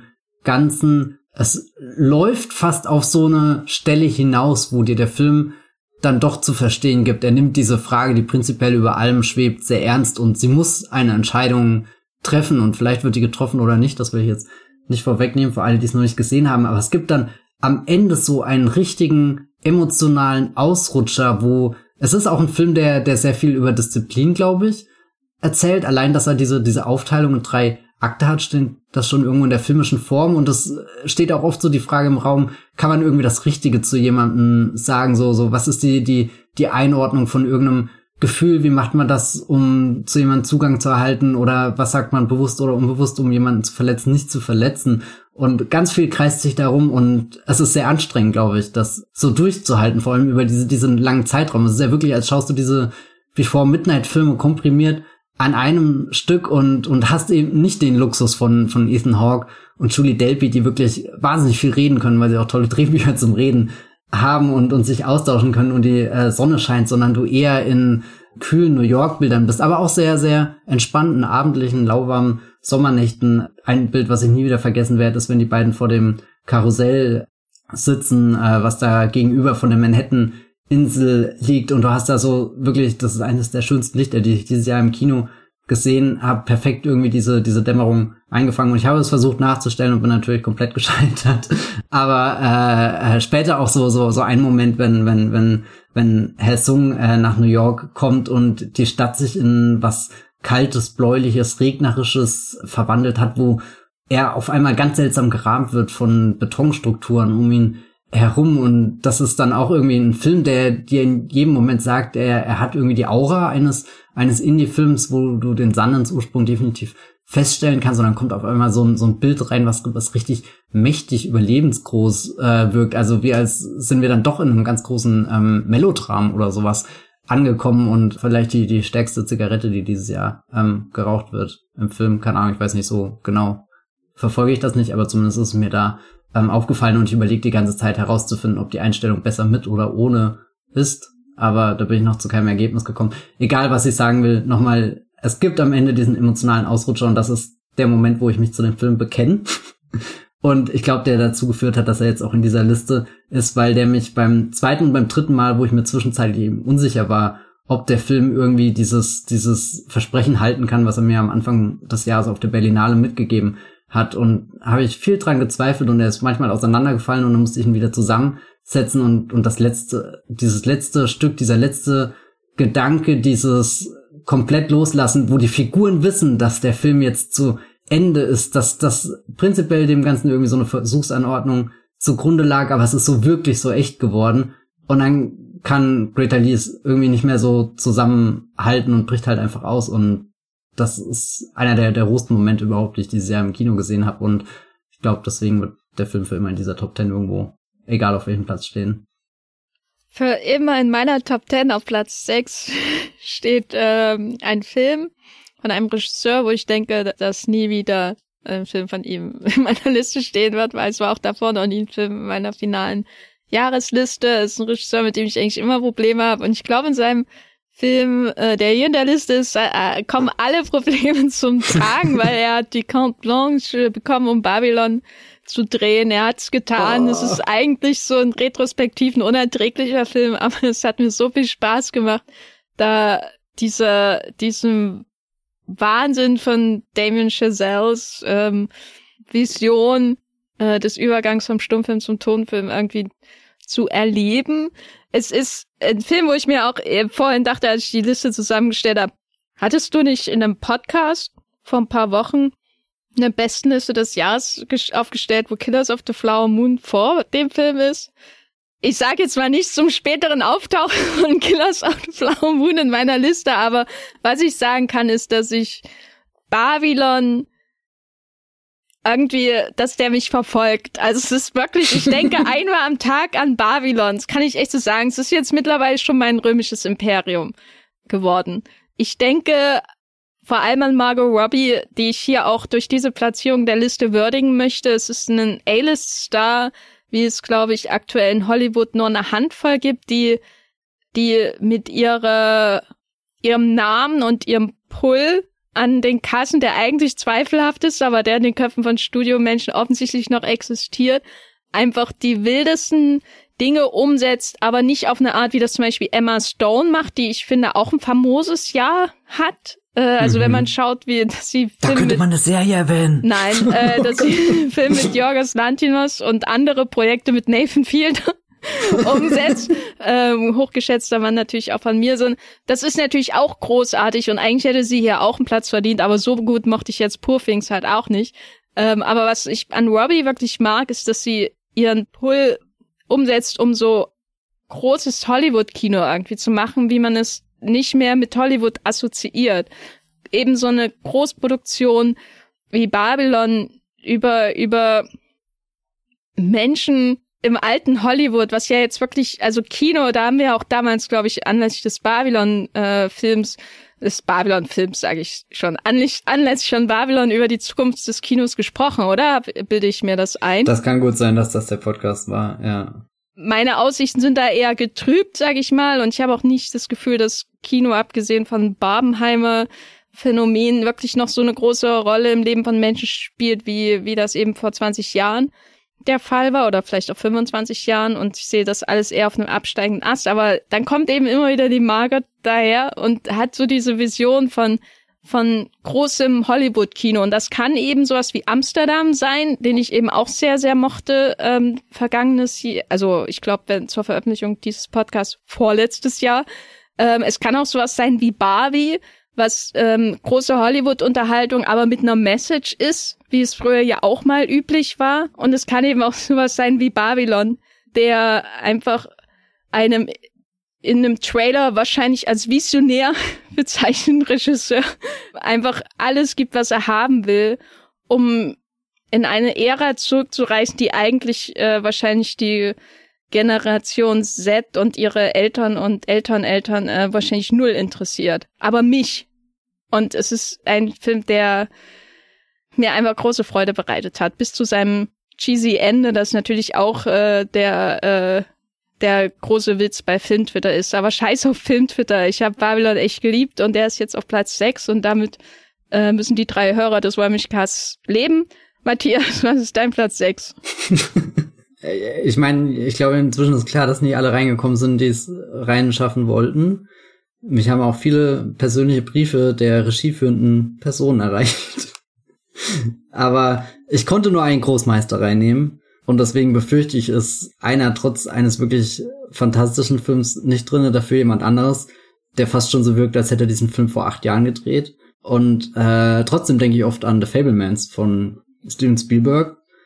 Ich weiß nicht, ob Platz 6 ein guter Platz für diesen Film ist, weil er sehr verschwommen ist, aber es ergibt ja auch Sinn, weil Fablemans selbst ein eigentlich in, in vielen Momenten ein erschreckend klarer Film ist, aber wenn ich ihn auf Spielberg als halt einen meiner Lieblingsregisseure anwende, dann wirkt er auch wie ein Komplettgang durch seine Filmografie. Es war auch dieses Jahr ein Film, wo man äh, viel zu Spielberg zurückkehren konnte und dann gab es ja einen neuen Indiana Jones Film und ich kann gar nicht sagen, was für eine große Freude es war, alle Indiana Jones Filme nochmal mit dem angesammelten Wissen aus Fablemans zu schauen, weil gerade der dritte Teil ist der absolute Wahnsinn in seiner Figurenkonstellation, wenn man versucht zu übersetzen, wie sich die Familie von Sammy Fableman, also dem, dem Spielberg Stand-in in seinem quasi biografischen äh, Film, wenn man den versucht auf die, die, die Figurenkonstellation von Indiana Jones und der letzte Kreuzzug zu übertragen. Besonders interessant, wo Dr. Elsa Schneider sich wiederfindet. Oder Ilsa, Elsa, Ilsa, oh, ich weiß es gar nicht. Ilsa wäre ein bisschen zu untern aus. Aber egal. Naja, und äh, Paul Dano und Seth Rogen kann man auch beide wunderbar in diesen, diesen Film ähm, einsetzen. Nein, aber es ist, also nicht nur ist das ein, ein schöner ähm, Metafilm, auch so ein bisschen so, äh, ähnlich wie der Eras Tour, so, so, so ein Schlüsselfilm, den du einfach auf so, so einen riesengroßen Komplex, sage ich jetzt einfach mal, draufsetzen kannst und dann werden einfach sehr viele Gänge freigeschaltet, sehr viele Synapsen verknüpft nochmal und eigentlich ist das eine große Freude, dass Spielberg jemand ist, der, der, der mich schon so lange begleitet mit den unterschiedlichsten Film, die ich aus sehr verschiedenen Gründen mag und, und die dann an so verschiedene Stellen einfach äh, bei meinem, weiß nicht, Film sein andocken und, und dann kommt der Film, der jetzt nicht sowas geworden ist wie West Side Story. Ich glaube, das hätte ich am liebsten gehabt, aber ich glaube, da, das ist nicht möglich bei dieser Art von Film, die er geschaffen hat. Also Fablesman wird halt immer schon diese, diese zweite Ebene mit dabei haben, wo du anfängst zu denken, zu analysieren, so wie der Film selbst den Moment hat, wo Sammy Fableman anfängt, sein Leben zu filmen und zu inszenieren, in dem Moment, wo es stattfindet. Und ich glaube, das ist auch eine Szene, wo wir, äh, so, so eine Szene, wo wir im, im Podcast damals länger drüber ähm, gesprochen haben, aber irgendwo bin ich auch einfach schlicht begeistert, dass, wenn ich es schaffe, das zu abstrahieren, diesen, diesen Spielberg-Komplex, dass dahinter dann auch einfach ein Film steckt, der, der einen unglaublichen, ähm, eine unglaubliche Energie, so einen richtigen Rutsch einfach hat. Also ich hätte nicht damit gerechnet, dass ich den, den so oft gucken werde und, und du kommst da von, von einer Station in die nächsten und findest sich in diesen, diesen, diesen vielen Familiensituationen wieder, wo ähm, jede irgendwie den Fokus auf ein anderes Familienmitglied äh, legt, das versucht zu erforschen und natürlich auch irgendwo dann doch immer diese, diese Filmemacherperspektive durchschwingt. Ich weiß nicht, also er, er wirkt wie, wie ein, ein Film, der, weiß nicht, es fühlt sich völlig falsch an, den nicht in dieser Liste drinne zu haben, weil er wirklich so ein, so ein zusammenschließendes ähm, Puzzlestück ist, aber auch eben alleine sehr gut funktioniert und auch viele von diesen Passagen besitzt, wo ich drauf hinfiebe, die immer und immer wieder zu gucken, sei das irgendwie so, so ein Musikeinsatz, den er bringt, eben der, der Moment mit der Inszenierung des eigenen Lebens, der, der Zug, der am Anfang äh, einmal im Kino kollidiert, später als Spielzeug kollidiert und ich auch irgendwie einfach beeindruckt bin, wie, wie Spielberg dieses Spielbe äh, Spielzeug-Lok in Szene setzt, ähm, dass die mächtig auf einmal wirkt und das ist dann, also, oder ich glaube, ein, ein ganz großer Gefallensfaktor dieses Films ist einfach zu sehen, wie, wie Spielberg das so, so federleicht macht, so wirklich zurückgelehnt. Ich sehe ihn oft vor mir, wie er, keine Ahnung, sich durch seinen Bart streicht und diese Dinge halt jetzt so gelassen auf Film bannen kann und dann ist eigentlich wirklich, also ich glaube, dieser Indiana Jones Rewatch, der war ziemlich perfekt. Ich weiß, man kann Fablemans noch auf ganz viele andere Spielberg-Filme übertragen, aber gerade bei, bei den Indie-Filmen, die ja in vielen Punkten auch irgendwie so eine Vollkommenheit von Blockbuster-Kino für mich darstellen, ist das alles noch viel zögerhafter, angestrengter, furioser durcheinander. Gerade wenn man sich den zweiten Indiana Jones anschaut und ich weiß nicht, das ist eh ein Film, der, der bei mir völlig anders wirkt, seitdem ich irgendwie die George Lucas Biografie äh, gelesen habe, wo, wo sehr viel ähm, Zeit investiert wird, um zu erklären, in welchem privaten, persönlichen Zustand Spielberg und Lucas während den Dreharbeiten waren, was, was auf so einer, so einer Hintergrundebene vielleicht einige kreative Entscheidungen in dem Film erklärt, aber ja, weiß nicht, einfach, einfach sehr, sehr toll irgendwie einmal den Spielberg zu sehen dieses Jahr, der richtig versucht hat, das rüberzubringen und das vor allem getarnt im Genregewand von, von einer großen Abenteuerreihe gemacht hat und dann später den Spielberg, der, der sich das alles erarbeitet hat und dann einfach für, weiß nicht, 40 Millionen oder sowas der gekostet, hat diese, diese kleine Erinnerung in wirklich sehr, sehr, sehr, sehr, sehr, sehr, sehr, sehr, sehr schönen Bildern auf die Leinwand zu bringen. Ja, es war sehr, sehr elegant, sehr zerreißend und auch wirklich was, was dir nochmal so ein, so ein ähm, nicht unbedingt ein Umdenken oder so, aber Spielberg, die, die Filmemacher-Person ist irgendwie noch mal größer geworden und das ist auch irgendwas, wo jemand denkt, das kann doch eigentlich gar nicht sein, dass, dass der noch mehr Platz in meinem Kopf einnimmt. Und Fablemans ist wirklich ein Film, den man sehr obsessiv schauen kann und, und ich mag auch irgendwie die, die, die Fantasie, ich habe das vorhin gar nicht gesagt, das ist auch irgendwie noch ein Teil, den ich kurz zu den, dem neuen Tribute von Panem Film anfügen würde. Ich habe es noch nie erlebt, dass ich einen Film im Kino gesehen habe und am gleichen Abend, wo ich nach Hause kam, im Endeffekt der Film mitgefilmt auf Twitter in ganz vielen kleinen Schnipsel waren. Im Endeffekt der, der Return Move von der Eras Tour, wo zuerst die ganzen Schnipsel waren und dann der vollkommene Film. Und bei The, The Ballad of Songbirds and Snakes, ich glaube, weil der Film eben auch ein jüngeres Publikum hat, die Filme ganz anders im Kino schauen, sind viele Szenen einfach mitgefilmt worden und das geht dann in so eine Richtung von, weiß nicht, dieser Stan-Kultur, dass du einfach irgendwie deine, deine, deine äh, Tweets auspackst und dich drüber freust, dass das und das passiert ist, dieses Teil der Regenbogen da am Ende und weiß nicht was, aber auch irgendwie, dass dieser Film auf Twitter unmittelbar, nachdem er in diesem großen Kino stattgefunden hat, eine ganz eigene neue Dynamik annimmt, irgendwie so, so ein unmittelbares Internetleben, was auch irgendwie so zwischen den Grenzen von, ist das denn jetzt erlaubt oder nicht, stattfindet. Und auf alle Fälle ist es immer noch leichter zu erklären, dass, dass dieses, dieses obsessive Fansein von irgendwas bei sowas wie einer Young Adult-Reihe halt funktioniert. Aber letzten Endes kann ich das auch perfekt auf äh, die Rezeption von Fablemans auf ähm, äh, übertragen. Und, und das ist auch irgendwie eine ganz große Freude, das äh, zu beobachten, in, in wie viele verschiedene Schichten dieser, dieser Film auseinandergenommen wurde von, von Meme-Kultur bis hin zu, okay, das ist wirklich ein interessanter Einblick einfach in, wie diese Geschichte erzählt wird. Ja, fällt mir eins. Platz 6. Ja, ich nehme deine Worte auf. Elegant und zerreißend. Das kann man auch über die Autos von einem italienischen Autohersteller aus ah. Modena ähm, sagen. Äh, wird auch in Michael Manns Ferrari gezeigt. Äh, einerseits wie elegant die Autos sind, aber auch wie sie Körperteile zerreißen von Fahrern und Passanten. Ähm, Ferrari habe ich dieses Jahr in Venedig gesehen. Äh, natürlich ein heiß erwarteter Film. Das Comeback von Michael Mann im Kinobereich äh, zum ersten Mal seit Black Hat. Äh, dazwischen hat er aber noch unter anderem hier die Tokyo Vice Serie gemacht, die ich äh, auch empfehlen kann. Auf jeden Fall. Aber Ferrari ist ja natürlich nochmal eine ganz andere Latte als ein Ansel Elgort Vehikel. Ferrari ähm, war für mich erstmal ein kleines Schockerlebnis, weil sich der Film ästhetisch gesehen sehr stark von den ähm, von dem ja prägnant Digital-Look äh, der letzten Michael Mann-Filme entfernt. Äh, eigentlich auch schon schön mit einem Morgen äh, beginnt, einem italienischen Morgen äh, zwischen Espresso und Liebhaberin, der sonnig, warm ist, sehr filmisch aussieht und trotzdem kommt auch immer wieder mal in diesem Film der digital, die digitale Beschaffenheit der Bilder hervor, aber es ist schon wesentlich weiter im Hintergrund als in anderen Filmen von Michael Mann. Und darauf musste ich mich erstmal einlassen.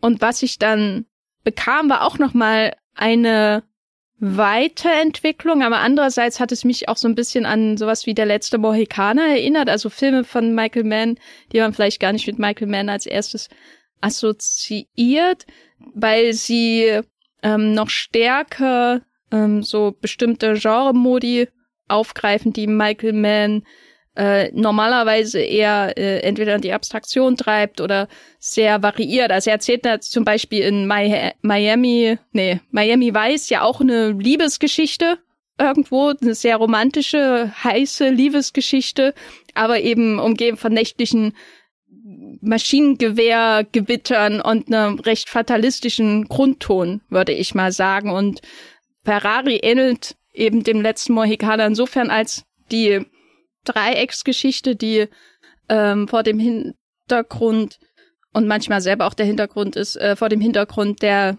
der Renngeschichte, die in diesem Film erzählt wird, ähm, schon von ästhetisch gesehen in der Art und Weise, wie sie inszeniert wird, eben dem entspricht, was man bei einem Biopic mit Liebesfokus, sage ich mal, erwartet.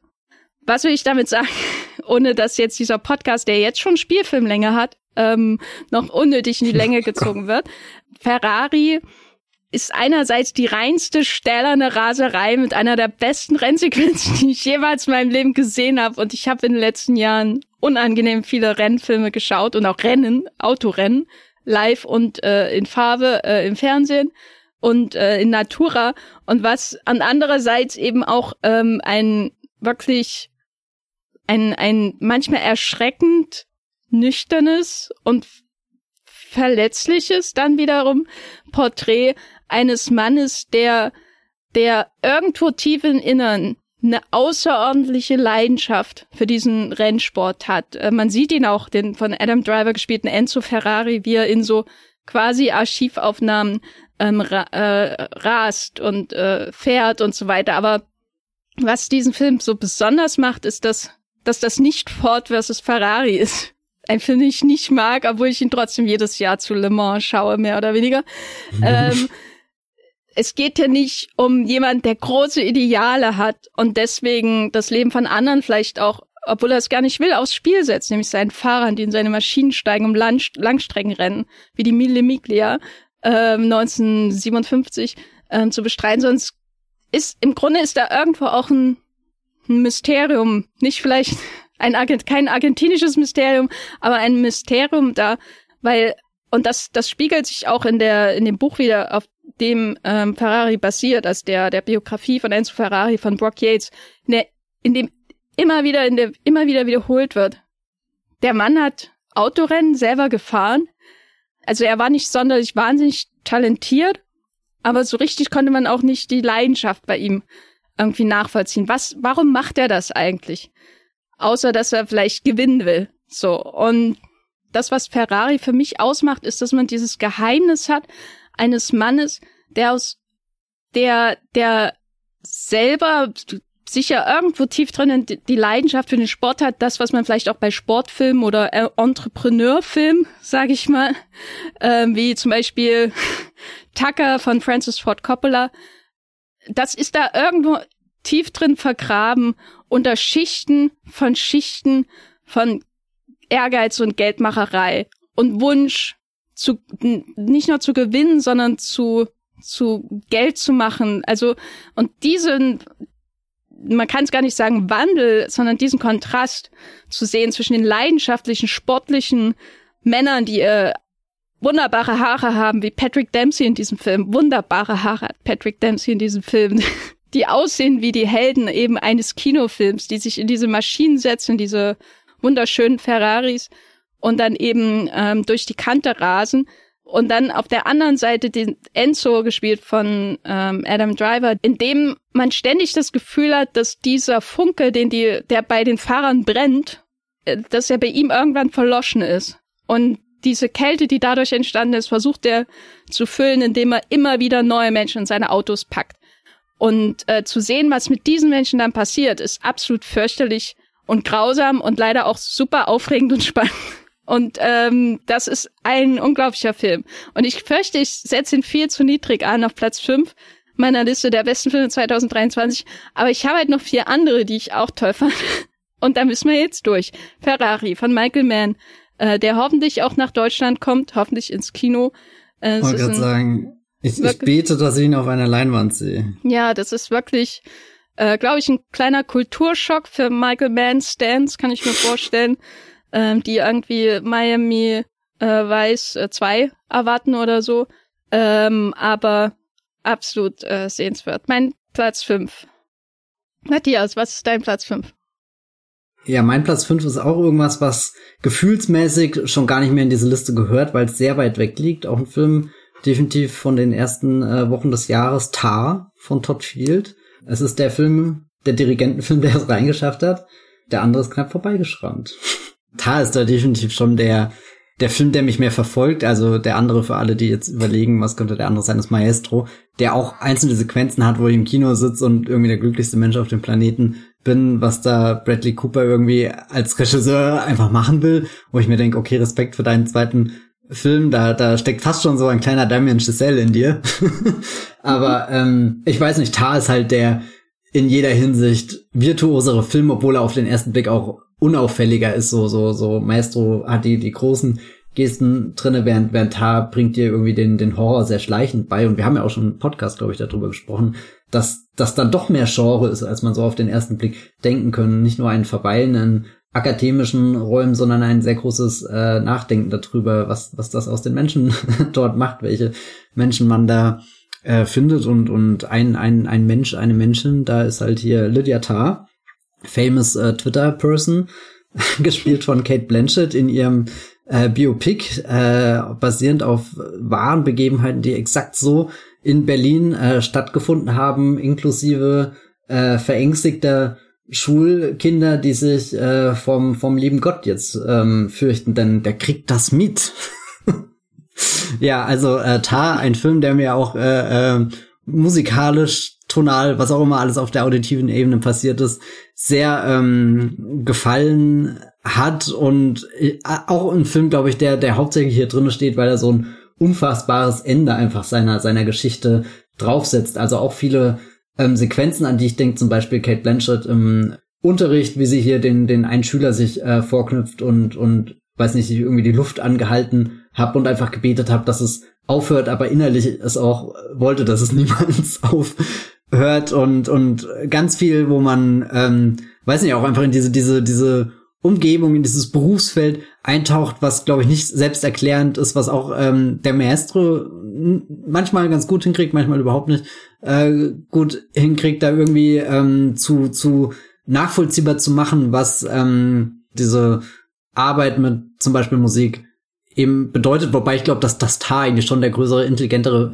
oh Gott, jetzt habe ich gesagt, Film ist, äh, der, ich weiß nicht, das ist eines der, der Drehbücher, was ich dieses Jahr gelesen habe und das Drehbuch gleich am Anfang formt den Film, den du irgendwie im Kino schaust und wo du mitkriegst, okay, es geht viel über Rhythmus, es geht viel über Zeit, es geht viel über dieses Inszenieren, Orchestrieren, weiß nicht, du hast den Dirigentenstab in der Hand und kannst eben was vorgeben, was dadurch formen, was interpretieren und im Endeffekt auch was selbst schaffen und so. Und äh, das fand ich sehr spannend, dass das vieles schon im Drehbuch von Anfang an verankert ist, auch mit dem Hinweis, dass nur weil das Drehbuch jetzt so weit auseinander geschrieben ist oder so und so viele Seiten hat, dass das auf keinen Fall äh, bedeutet, dass der Film am Ende auf die gleiche Laufzeit kommt, sondern dass wir uns hier viel mehr Zeit nehmen werden, viel mehr erforschen werden. Äh, ich bin wirklich absolut beeindruckt von diesen paar Absätzen, die, die, die äh, dem Drehbuch vorangestellt äh, sind und keine Ahnung, ob man sich das leisten kann, wenn man Field ist oder ob man sich das auch generell leisten kann, vermutlich eher nicht, aber, aber ich liebe das sowieso so zu gucken, wie, wie, also meistens bin ich in der Situation, dass ich die Dinge rückwärts verfolge, also den Film gesehen habe und dann mir anschaue,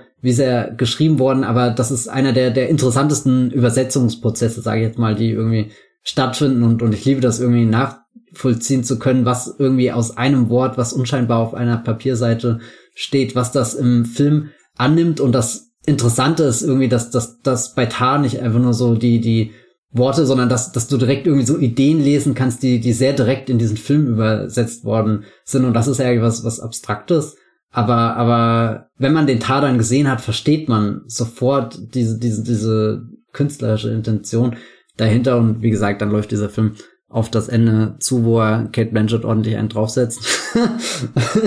ich weiß nicht. Also es, ich habe mit, mit Lydia Tarr mitgefiebert, aber mich auch ein bisschen über ihre Bestrafung gefreut, weil es wirklich die grausamste Bestrafung ist, die ich dieses Jahr irgendwo äh, gesehen habe. Und wir haben ja, glaube ich, auch schon im Podcast dann drüber gesprochen mit, ist sie jetzt wirklich da so bestraft oder ist das jetzt nicht auch ein Ort, wo sie ist, wo sie einfach machen kann, was sie will, aber ja, allein deswegen, also Tar ist auch so ein Nonstop-Film irgendwie, äh, der, der in meinem Kopf die ganze Zeit rotiert und rotiert. Ich hätte ihn jetzt wirklich gerne vor der Liste nochmal gesehen, weil es wirklich schon lange her ist und ich es nie mag, hier Filme irgendwie in die Liste einfach reinzupacken, die ich nicht so direkt fühle, aber dazu hat er sich so sehr im Kopf verkantet und dann nehme ich jetzt auf alle Fälle diese ungemütlichen Erinnerungen, auch irgendwie einen Film, der Berlin so adäquat einfängt in seinen, seinen kalten, tristen, nassen Asphalt, äh, Tönen, die da oft sind und dir trotzdem irgendwie Räume zeigt, die dann ganz wieder faszinierend sind, wenn du in irgendeinem Orchester oder so stehst, wo, wo Musik ähm, stattfindet. Und was mich bei dem äh, sehr wahnsinnig gemacht hat, ist,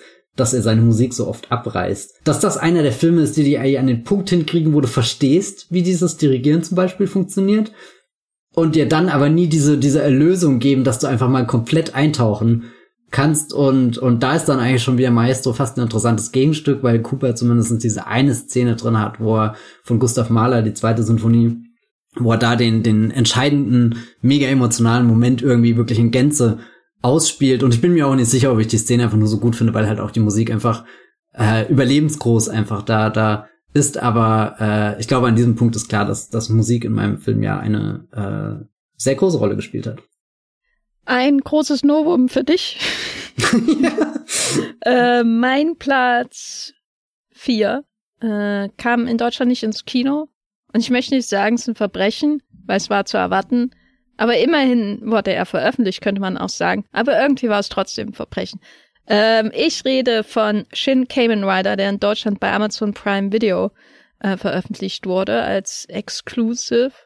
Das ist der dritte Film, äh, den Hideaki Anno in seiner Reboot-Reihe von Tokusatsu-Franchises äh, bisher vorgelegt hat. Am bekanntesten dürfte Shin Godzilla sein, äh, das ist ein äh, mein Lieblings-Godzilla-Film aus den letzten Wann kam der Emmerich raus? 20 Jahre? Nein. 90er.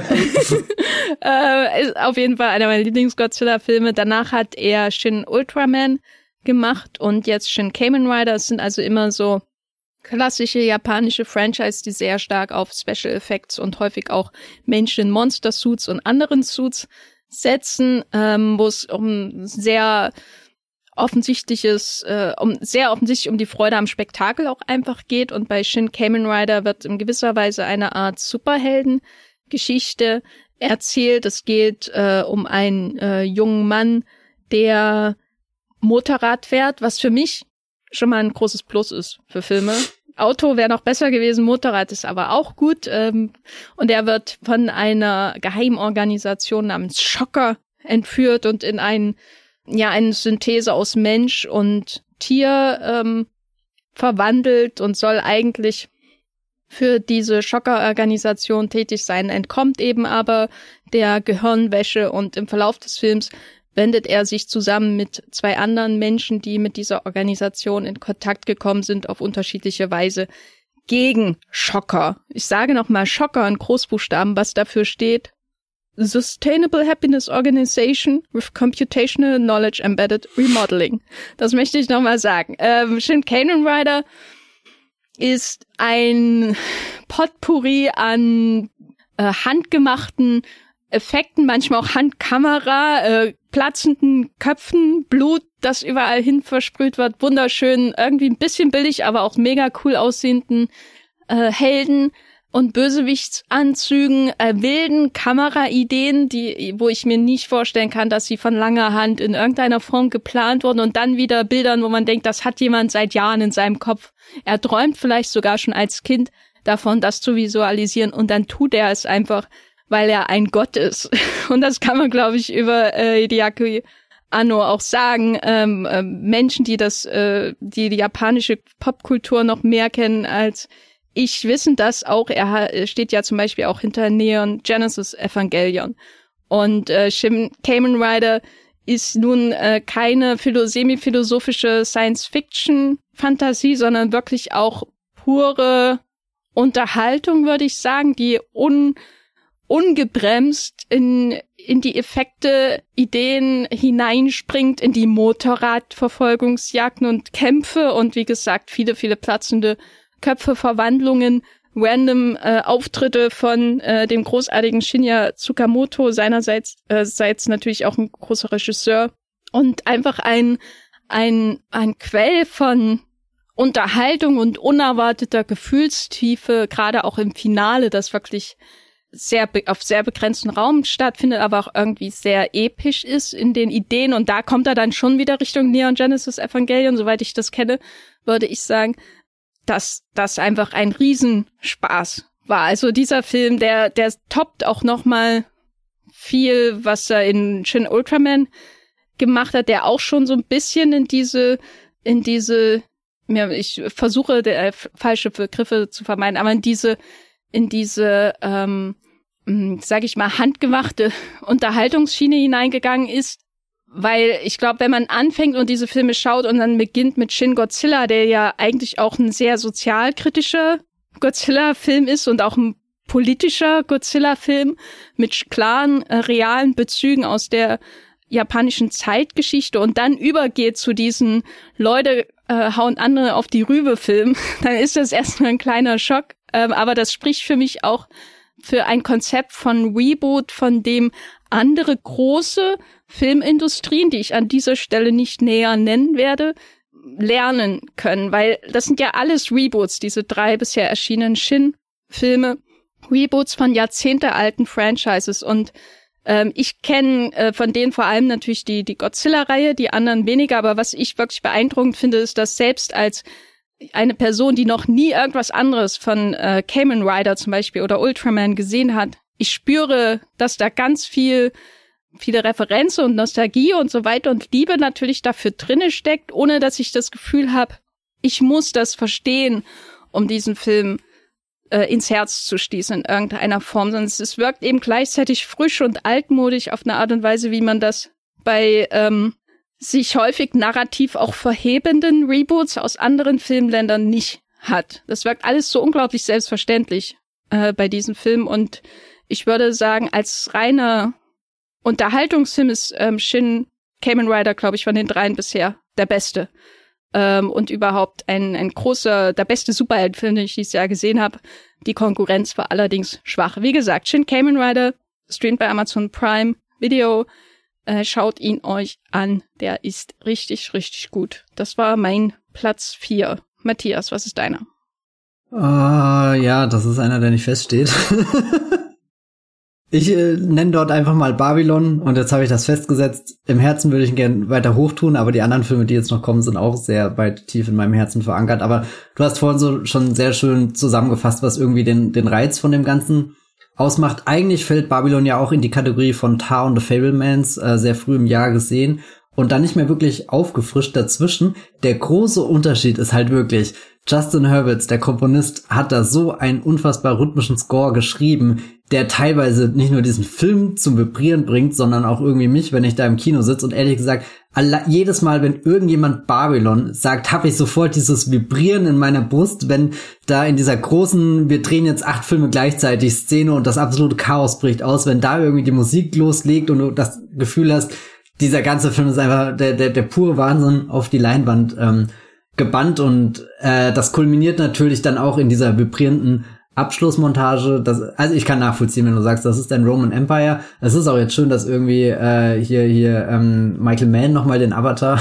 in seine Letterbox vor äh, auf Videoband aufgenommen hat, also nicht auf Videoband, wahrscheinlich einfach irgendwie. Auf Videoband wäre aber gut, wenn Letterbox das Ja, genau. Also ähm, wenige Dinge machen mich so glücklich wie, wie diese Abschlussmontage und ich vermeide es tatsächlich, sie mir irgendwie online anzugucken. Also gibt's ja bestimmt schon tausend Clips, wo das jemand rausgeschnitten hat, einfach nur, weil, also es ist auch ein, einer, einer der größten Glücksfälle, dass ich diesen, diesen Spoiler in Anführungsstrichen nicht vorher kannte, dass irgendjemand gesagt hat, irgendwas passiert in Babylon und du wirst vom Stuhl fallen. Und ich dachte halt immer, er trifft halt wirklich so, so im Film einfach eine zählerische Entscheidung. Klar, das passiert auch im Film, das ist definitiv Teil von dem, was man da kurz auf der Leinwand äh, sieht, natürlich transzendiert auf die Gesamtheit äh, des, des, des Kinos, aber das war ein, ein, ein Move, der unglaublich ist. Und, und bis hin zu, zu Avatar, der irgendwie halt in den letzten Jahren und dann gerade auch durch den zweiten, der Dezember 2022 kam,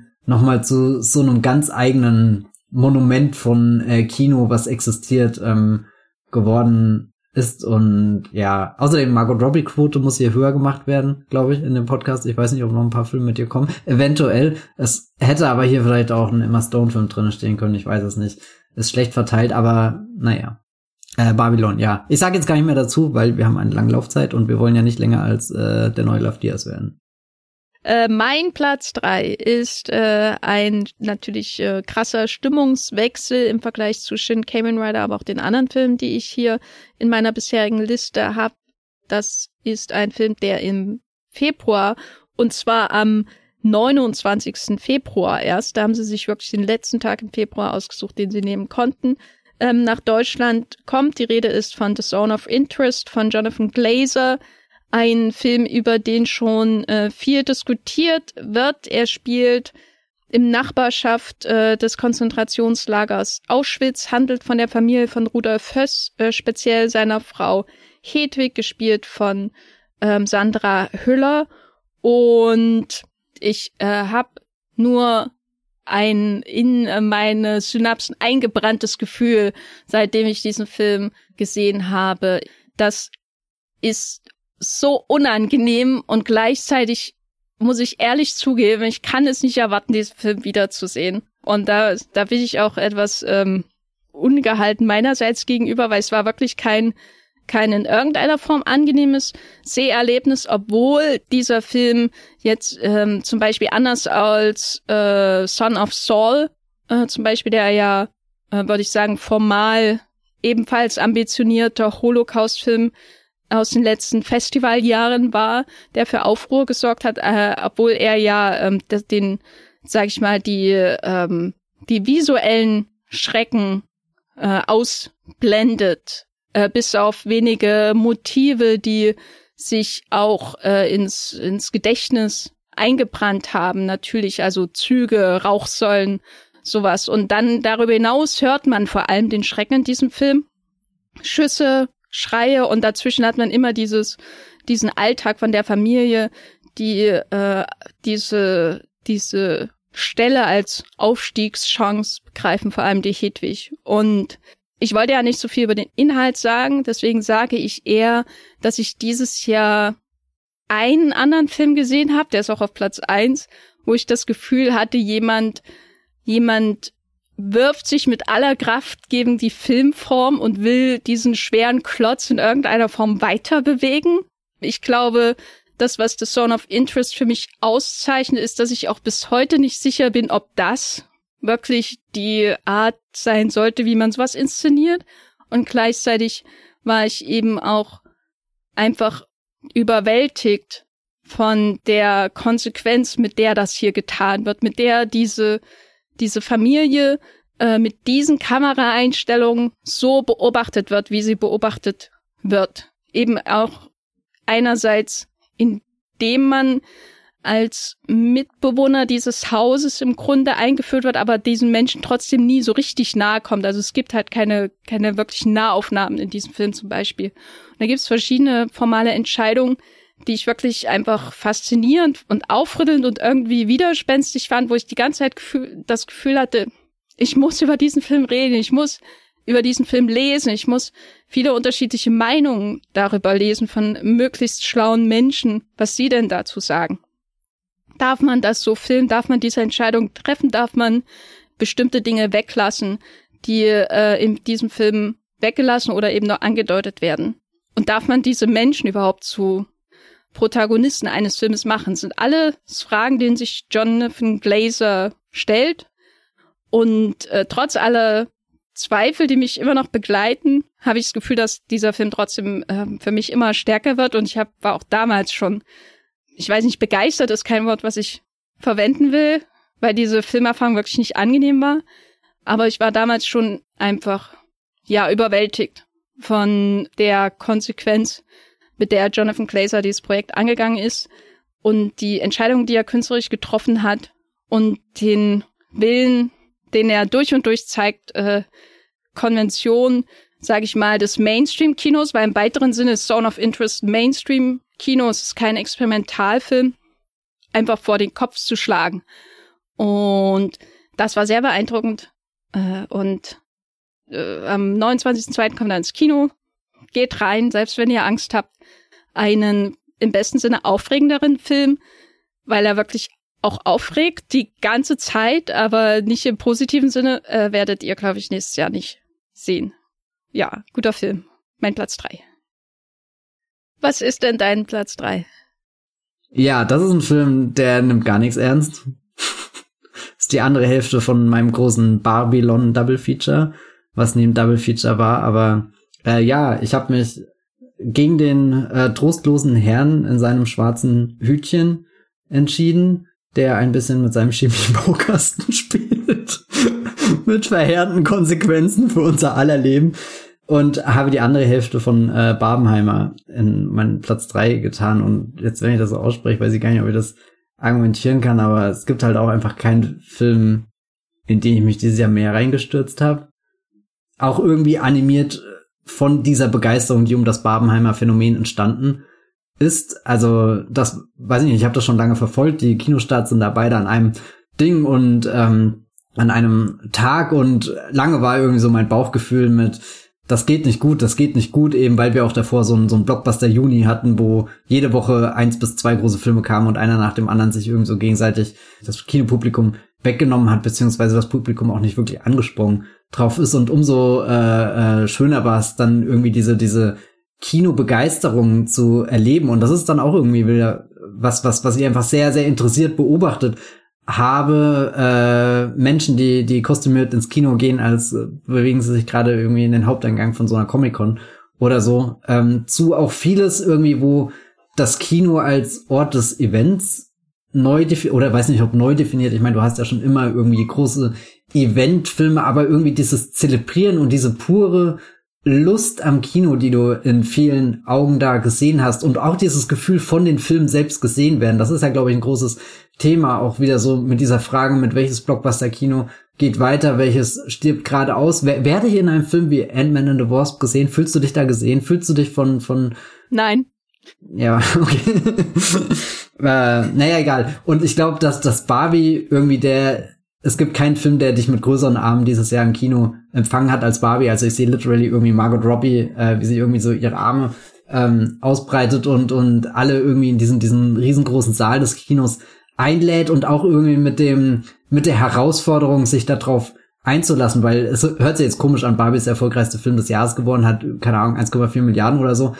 Eingespielt, wirklich mega äh, äh, Erfolg auf dem Level, was halt letztes Jahr Top Gun war. Und man kann hier nicht von einem Underdog reden. Und eigentlich kann man auch nicht von, von einem Wagnis reden, aber irgendwo ist es doch ein, ein großes Wagnis und glaube ich ein großes Glück, dass, dass dieser Film so in seiner Form entstanden ist, ins Kino gekommen ist, mit all dem, was er sich ähm, herausnimmt, mit all dem, worüber er, er nachdenkt und, und dann sagt, naja, diese Spielzeugverfilmung hätte in den letzten Jahren auch schon ganz anders ins Kino kommen können. Da fallen mir auch wieder viele alternative Versionen äh, ein, die vielleicht sogar ganz schrecklich geworden wären, aber irgendwie ist dieser Film in, in, in seinem Gesamtding eine der, der wirklich der unterhaltsamsten Dinge, die ich, die ich je im Kino erlebt habe und das auf so einer, so einer ganz vordergründigen Ebene mit ich sitz drinne und kicher und duck's vor mich hin, weil einfach sehr viele witzige, lustige, äh, detailverliebte Sachen stattfinden, bis hin, dass dieser, dieser Film auch einfach super filmisch wahrgenommen werden äh, kann. Also von der ganzen Gestaltung der Sets bis auch wieder die Musik. Es ist ein unglaublich musikalischer Film, nicht nur in den, den Songs, die auch wieder direkt drin vorkommen, äh, von, von dem I'm Just Ken Moment über den Billie Eilish Song am Ende zu der großen emotionalen Schlüsselszene bis hin zu Speed Drive im Hintergrund einer Verfolgungsjagd-Szene und Spotify hat entschlossen, das ist offenbar mein Lieblingssong des Jahres gewesen, ähm, was aber, glaube ich, eher daran liegt, dass er einfach sehr kurz ist. Das heißt, man kann ihn sehr schnell hintereinander hören. Nein, aber also ich habe Barbie immer und immer wieder geguckt und manchmal sogar fast einfach mit geschlossenen Augen, einfach um mich drauf ähm, einzulassen. Wobei ich glaube, das mit geschlossenen Augen, das hebe ich mir für den, den nächsten Platz auf, da könnte das wichtiger werden. Aber also Barbie wirklich ein, ein Film, wo ich je, alles irgendwie da drin am liebsten anhalten würde und ewig so anschauen würde, auch weil der Film so, so eine gewisse Künstlichkeit hat und dieses, ähm, ja, wir befinden uns in einer großen Studiokulisse im Endeffekt, in diesem Barbiland. Du kannst alles anschauen, das ist extra hergestellt worden oder kommt irgendwie direkt aus der Spielzeugverpackung. Ähm, so viele Dinge von so einem ganz aufgetretenen Kino, das leider gar nicht so selbstverständlich ist, also wo Barbie dann auch in der Tradition für mich eben von so, so farbüberladenen Sachen wie ähm, Speed Racer oder so äh, steht und, und das sind auch irgendwie Filme, wo ich mich gar nicht dran satt sehen kann. Und wir haben ja auch im Podcast, keine Ahnung, schon drüber gesprochen, äh, wo sich Greta Gerwig, hier die Regisseurin, alles hat äh, inspirieren lassen von, von großen Hollywood-Musicals äh, bis hin zu, zu ganz anderen Dingen. Und also ich habe es bei keinem Film dieses Jahr so sehr geliebt, einfach ins Kino zu gehen und also wirklich die, die bizarrste Kinoerfahrung, die ich mit Barbie gemacht habe, ist, äh, ihn direkt an einem Tag zweimal hintereinander zu schauen und du gehst irgendwie von einem Kino und läufst durch Berlin, wo du halt Kinos auch fußläufig erreichen kannst und siehst unterwegs die Menschen in ihrem Barbie Barbenheimer Look irgendwie, die dir gegen, entgegenkommen oder die mit dir mitgehen und alles strömt irgendwie in einem Film. Das war schon irgendwie, äh, weiß nicht, sensationell zu erleben und auch sehr surreal. Und in dem Moment dann doch auch irgendwie was völlig Normales, was einfach stattgefunden hat, was äh, einfach von selbst entstanden ist, was ich halt, weiß nicht, halt so, so ein popkulturelles Moment, was du nicht von, von außen kalkulieren kannst, in die Wege leiten kannst. Und je länger ich drüber zurückgucke, desto ähm, surrealer finde ich das Ganze, dass das, dass das wirklich für, weiß nicht, ein paar Wochen äh, Realität war, aber ja, nee, ähm, Barbie auch auf sehr vielen Ebenen einfach ein, ein ganz großes Kinoereignis und halt wirklich ein, ein so, so toller, so toll gestalteter Film mit so vielen winzigen Momenten, wo ich jedes Mal drauf hinfieber, wie das jemand sagt, wie der Gesichtsausdruck dabei ist, wie die Figur gerade, keine Ahnung, umklappt, zu Boden kippt, als wäre selbst irgendwie eine Spielzeugfigur. Ähm, Ganz viel auch, wo einen der Film ständig dran erinnert, dass ein Film irgendwie eine Inszenierung ist und du irgendwie in diesem Barbie-Film parallel das siehst. Einerseits kann ich komplett in diese Geschichte eintauchen und alles mitgehen, jeden, jeden komödiantischen Beat irgendwie von, von Will Ferrell, von Margot Robbie, von weiß nicht wem und gleichzeitig gucke ich halt an und sehe einfach, der, der Film ist ähm, auf eine sehr entdeckerfreudige Art gemacht. Und das hört sich, glaube ich, negativ an, aber ich meine das absolut posi positiv, ja. Barbie, also keine Ahnung, ich weiß nicht, das, ich denke wirklich jeden Tag an diesen Barbie, das ist vielleicht mein Roman Empire, aber ich glaube, wir kommen noch zu ganz anderen Roman Empires in dieser Liste. Ja, mein Roman Empire ist auf Platz zwei, heißt äh, Roter Himmel von Christian Petzold. Wir haben einen ganzen Podcast darüber gemacht, in dem ich über diesen Film geschwärmt habe. Und ich werde dieser Schwärmerei niemals ja ansatzweise gerecht werden. Und ich hoffe, dass er noch hier anderweitig hier in diesem Podcast Erwähnung findet und gebe deswegen das Wort an dich, Matthias. Was ist dein Platz zwei? Oh, wow, das war ein schneller Wechsel. ja. Äh, ein Film, den ich ähnlich obsessiv wie Barbie geschaut habe. Ich glaube, theoretisch habe ich Barbie öfter gesehen.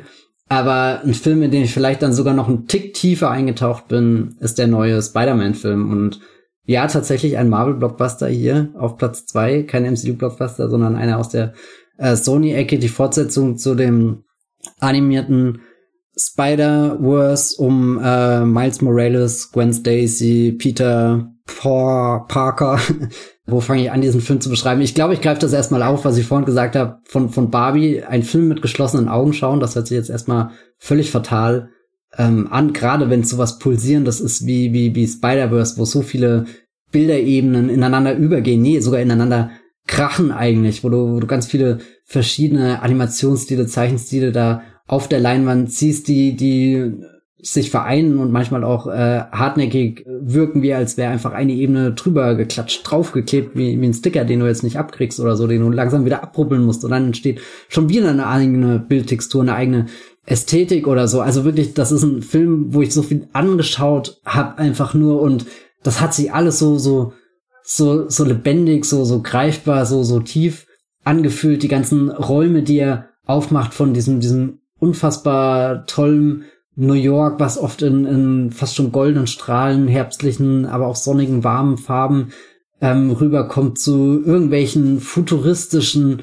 Städten, die aus so einem High-Concept-Science-Fiction-Film wirken und auch, keine Ahnung, auf einmal einen ganz anderen Tonfall in den Film bringen, bis hin zu, zu irgendwelchen anderen Multiversumsräumen, die er sich so erschließt. Es ist auch wirklich der einzige Film, wo ich das Gefühl habe, ähm, von diesem ganzen vergangenen Multiversums-Superheldenfilm, die ernsthaft daran interessiert sind, dieses Multiversum nicht nur als erzählerisches Device zu benutzen, um meinetwegen Figuren zurückzubringen aus anderen äh, Superheldenfilmen oder um weitere Verbindungen, Referenzen, Easter Eggs zu ermöglichen, sondern die das ähm, Multiversum auch als als Einfallstor benutzen, um sich mehr in der der gestalterischen Herangehensweise auszu äh, toben und das, das finde ich eigentlich so verblüffend, dass, dass sich die, die großen ähm, Live-Action-Filme irgendwie nicht ähm, trauen, aber umso schöner ist es dann, dass da hier dieser, dieser Spider-Verse daherkommt, der auf den ersten Blick erstmal keine Grenzen hat in dem, was er irgendwie tun kann. Ist natürlich auch, äh, muss ich vorsichtig sein, weil es gab ja diesen sehr ausführlichen Hintergrundbericht bei Vulture, der so ein bisschen die Entstehungsgeschichte beleuchtet hat, wo auch dieser Film in einem von, von sehr großem Druck und so weiter in so einem Umfeld entstanden ist, wo das jetzt eigentlich so auch der, der Haltung des Films selbst wieder spricht. Aber jetzt kommen wir endlich zu dem, was ich eigentlich schon die ganze Zeit sagen will. Der ist eine visuelle Wucht und trotzdem saß ich manchmal im Kino und habe einfach die Augen zugemacht, nicht weil ich wirklich geschlafen habe, sondern auch einfach nur, weil ich diesen Film hören wollte. Der macht so viel auf äh, der der der Soundebene. Es ist die die die Musik, die hier ähm, komponiert ist und die wirklich absolut wild ist, die die wirklich so das das Schreien von so einem Göger dir irgendwie mit als, als Rhythmus, als Takt gibt, irgendwelche aufbrausenden Sounds, dann irgendwas Verspieltes, wo was referenziert wird und dann wieder so, so was ganz eigenes hat. Es sind die, die ganzen anderen Schnipsel, die irgendwie so drin sind und Dinge markieren wirklich so, so ein Film, den ich wo, wo ich nicht nur darauf warte, dass gewisse Szenen passieren, sondern wo ich einfach darauf warte, dass das Laute ähm, passieren, dass die reinkommen, dass irgendwie so ein Brummen oder so, was ich unbedingt hören will. Also ich bin so so richtig süchtig fast schon nach einzelnen Elementen in diesem Film und es gibt, gibt wenige ähm, Filme, wo, wo, wo ich so, so tief eintauche und die, die letzten Star Wars Filme oder so. Das sind welche auch, wo, ich meine, Star Wars hat schon immer eine sehr, eine sehr reiche Soundgeschichte irgendwie gehabt durch Lichtschwerter, durch TIE Fighter, durch Laserschüsse und so. Alles sehr, sehr, sehr markante Dinge, die, die jetzt auch in den, den neuen Filmen wirklich ausgeprägt sind. Und wenn ich jetzt zum Beispiel sowas wie Guardians 3 schaue, eigentlich ein Marvel-Film, Superheldenfilm, den ich dieses Jahr sehr mochte, auch einer, der ein sehr gutes Gespür zum Beispiel für den Einsatz von Musik hat, aber der ist bei weitem nicht so, so tief gestaltet in wirklich allem Klicken, was du da irgendwie hören könntest. Und das ist halt Spider-Verse wirklich so, so ein, ein purer Film an, an Reizüberflutung. Und auch ein, den ich glaube ich am Anfang, ich weiß gar nicht, ob ich den, nachdem ich das erste Mal gesehen habe, war ich klar weggeblasen, aber ich wusste nicht, dass der für mich so, so groß äh, werden wird. Und wirklich, ich bin, bin fast schon hypnotisiert, magnetisch angezogen, reingegangen. Und es ist auch wahnsinnig toll, diesen Dialogen, diesen Figuren zu folgen. Und eine Szene, wo ich äh, sehr gerne mal die Augen zugemacht habe, ist ein Gespräch, was zwischen hier dem, dem, dem Spider-Man, äh, Miles Morales, und seinem Vater stattfindet. Und der Vater weiß natürlich nicht, dass unter der Maske sein, sein Sohn ist und sie führen da so ein doppeldeutiges Gespräch, wo der, der Vater ein bisschen seine Zweifel auspackt, obwohl er davor super ähm, streng geframed wurde und das eigentlich zwischen den beiden gekracht hat und jetzt versucht Miles mit seiner Spider-Man-Identität ihm so einen Hint zu geben, warum es zwischen ihm und seinem Sohn gerade nicht so gut läuft. Also fast schon eine recht klassische Situation, aber die ist auch so, so richtig stark gestaltet, dass, dass, dass auf der Soundebene dieser, dieser riesengroße Raum New York, die stehen an so einer Baustelle, äh, lebendig wird und dann, dann gibt's äh, einen Shot, der, der ganz in die Weite geht und die irgendwie so, so eine, so eine Planlage zeigt, die ein bisschen vom Wind angehoben wird und weiß nicht, also wirklich so, so viele Akzente, so viele kleine Impulse, die eingeflößt werden in den Film und den wirklich eigentlich zu dem, zum lebendigsten machen, was ich dieses Jahr äh, im Kino gesehen habe und wo ich dann doch irgendwie sehr, sehr optimistisch gestimmt bin, dass äh, wir noch lange nicht alles gesehen haben, was irgendwie mit der Filmform möglich ist. Und ich weiß nicht, Zone of Interest habe ich jetzt nicht gesehen. Wahrscheinlich geht das nochmal in eine ganz andere Richtung, aber ich fand diesen, diesen, diesen Spider-Verse wirklich auf allen, allen Punkten, wie dich so ein, so ein Film pieksen kann, hat er mich gepiekst, ohne dass es wehgetan hat, sondern eher auch mit was äh, ganz Neugierigen, was ähm, einladen, einfach einlassen auf dieses rauschhafte Abenteuer und dann stecke ich auch aus irgendeinem Grund wirklich tief in dieser Geschichte drinne. Vielleicht sind es so diese Grundelemente von Spider-Man, die ich seit den Maguire-Filmen eigentlich schon interessant finde. All diese, diese Fragen, denen er sich stellen muss, diese Herausforderungen, mit denen er zu tun hat, da ist das schon irgendwie so ein, so ein waschechter Spider-Man-Film und ich finde, diese Spider-Man-Geschichte ist halt auch eine, wo man sich immer sehr gut hineinversetzen kann, wo, wo der Zugang da ist, obwohl außenrum so, so ein Multiversums Wahnsinn losbricht, der dir jede ähm, Orientierung rauben könnte. Nee, es ist wirklich ein unfassbar starker Film und auch einer der Filme, die ich jedes Mal schaue und neue Verknüpfungen innerhalb des Films herstelle und dadurch merke, auf wie vielen Ebenen und wie dicht der dort erzählt äh, ist. Also so in seiner Gesamteinheit eigentlich ein Film, wo ich auch manchmal das Gefühl haben könnte, der ist irgendwie zerfahren oder so, aber dann schaue ich ihn wieder und, und verstehe auch, warum das Ganze so ein, so ein ultra langer Prozess ist, so ein Film zu machen oder du den Unterschied auch merkst, ob, ob eben diese Gedanken in einem Film drin stecken oder nicht. Ja, dann kommen wir in die heiße Phase. Ähm, ist eigentlich noch untertrieben, auf den letzten Platz unserer Listen zu sprechen. Äh, die Rede ist von Platz eins. Mein Platz eins hat ähm, noch keinen deutschen Kinostart, soweit ich das sehen kann. Ist aber nicht der einzige Grund, warum ich hier ein Zeichen für diesen Film setzen will. Es gibt noch zwei andere. Der eine ist Thierry Fremont, äh, Festivaldirektor, äh, künstlicher Direktor von Cannes. Du bist so dumm, echt. Nein, also erst diese vor ein paar Jahren dieses ganze Chose um Nocturama von Bertrand Bonello, der ja nicht äh, in Cannes angekommen ist, sagen wir es mal so. Äh, und dann hat der Herr Bonello, der für mich der der spannendste französische Regisseur diesseits von Claire Denis gerade ist, der Herr Bonello auch in einem Interview gesagt, dass sein neuer Film, der bei mir auf Platz eins ist, und ich habe recht, ähm, in Cannes abgelehnt wurde. Und äh, diese, also ich liebe Cannes und ich habe hege auch eigentlich Sympathien für den Herrn äh, Fromot, der da immer große Liebe zum Film an den Tag legt, wenn er irgendwelche Filme persönlich ankündigt auf der Bühne und so weiter. Aber das geht gar nicht. Und das dritte Zeichen, was ich setzen will mit dieser Platzierung von diesem Film, ist ähm, Lea Seydoux. Äh, Lea Seydoux ist eine ein Faszinosum für mich, weil ich mich seit Jahren frage, ob sie wirklich eine gute Schauspielerin ist oder einfach ein Naturtalent für den Ausdruck von extremen Emotionen mit leisen Mitteln hat, was, glaube ich, die Definition von guter Schauspielerin ist. Insofern, ich weiß nicht, was ich damit sagen will, aber Lea Seydoux finde ich faszinierend, weil sie für mich nicht äh, eine dieser Schauspielerinnen ist, äh, die die Flux von einer extremen in Rolle in das andere Extrem ähm, springt und darin verschwindet. Darin unterscheidet sie sich für mich zum Beispiel von sozusagen den großen Damen des äh, Fran französischen Schauspiels wie natürlich Isabelle Huppert, aber auch zum Beispiel Catherine Neuf oder so, weil ich mich seit Jahren frage eben auch, wer wird diesen in Zukunft nacheifern? Wer, wer sind die Erbinnen? Äh, welche Frauen sind die Erbinnen von diesen Schauspielgöttinnen? Und Lea Seydoux ist irgendwie anders und ich finde The Beast von Bertrand Bonello, der mein Platz eins ist, ein schöner Ausdruck dafür, der, weil dieser Film offensiv sich auch mit der Schauspielerin Lea Seydoux beschäftigt, die hier äh, auf drei verschiedenen Zeitebenen äh, mehrere Figuren, aber irgendwie auch ein und dieselbe Figur spielt, die hier in diesem Film, als wir, ich glaube, sie auch zum ersten Mal sehen, vor einem Greenscreen steht und Angst erfüllt vor einem unsichtbaren Angriff zu flüchten versucht, die schreit und schreit und versucht irgendwie ähm, sich zu ducken oder so. Ich habe das noch nicht so ähm, en Detail in Erinnerung.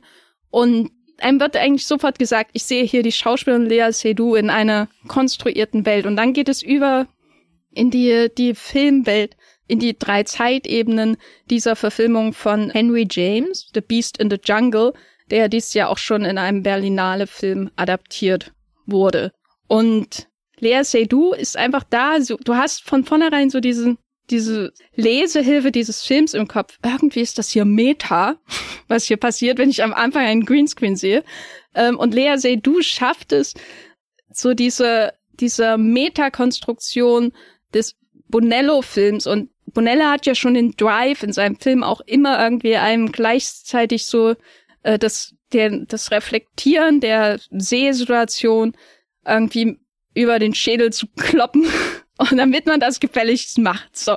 Und hier gelingt aber Lea Seydoux etwas Außergewöhnliches, weil sie einem mit, mit einem Handschnippen oder einem Fingerschnippen diese Metanis eigentlich vergessen lässt, weil dieser Film, der so konstruiert ist, der sogar das reale Videos, äh, Video eines Amokläufers mehr oder weniger adaptiert für, für seine Geschichte, der äh, ständig zwischen den Zeiten springt, äh, zwischen dem Fond de Siècle und äh, der dystopischen Zukunft und dazwischen eben dem Jahr 2014, der ständig dir sagt, dass er ein Film ist.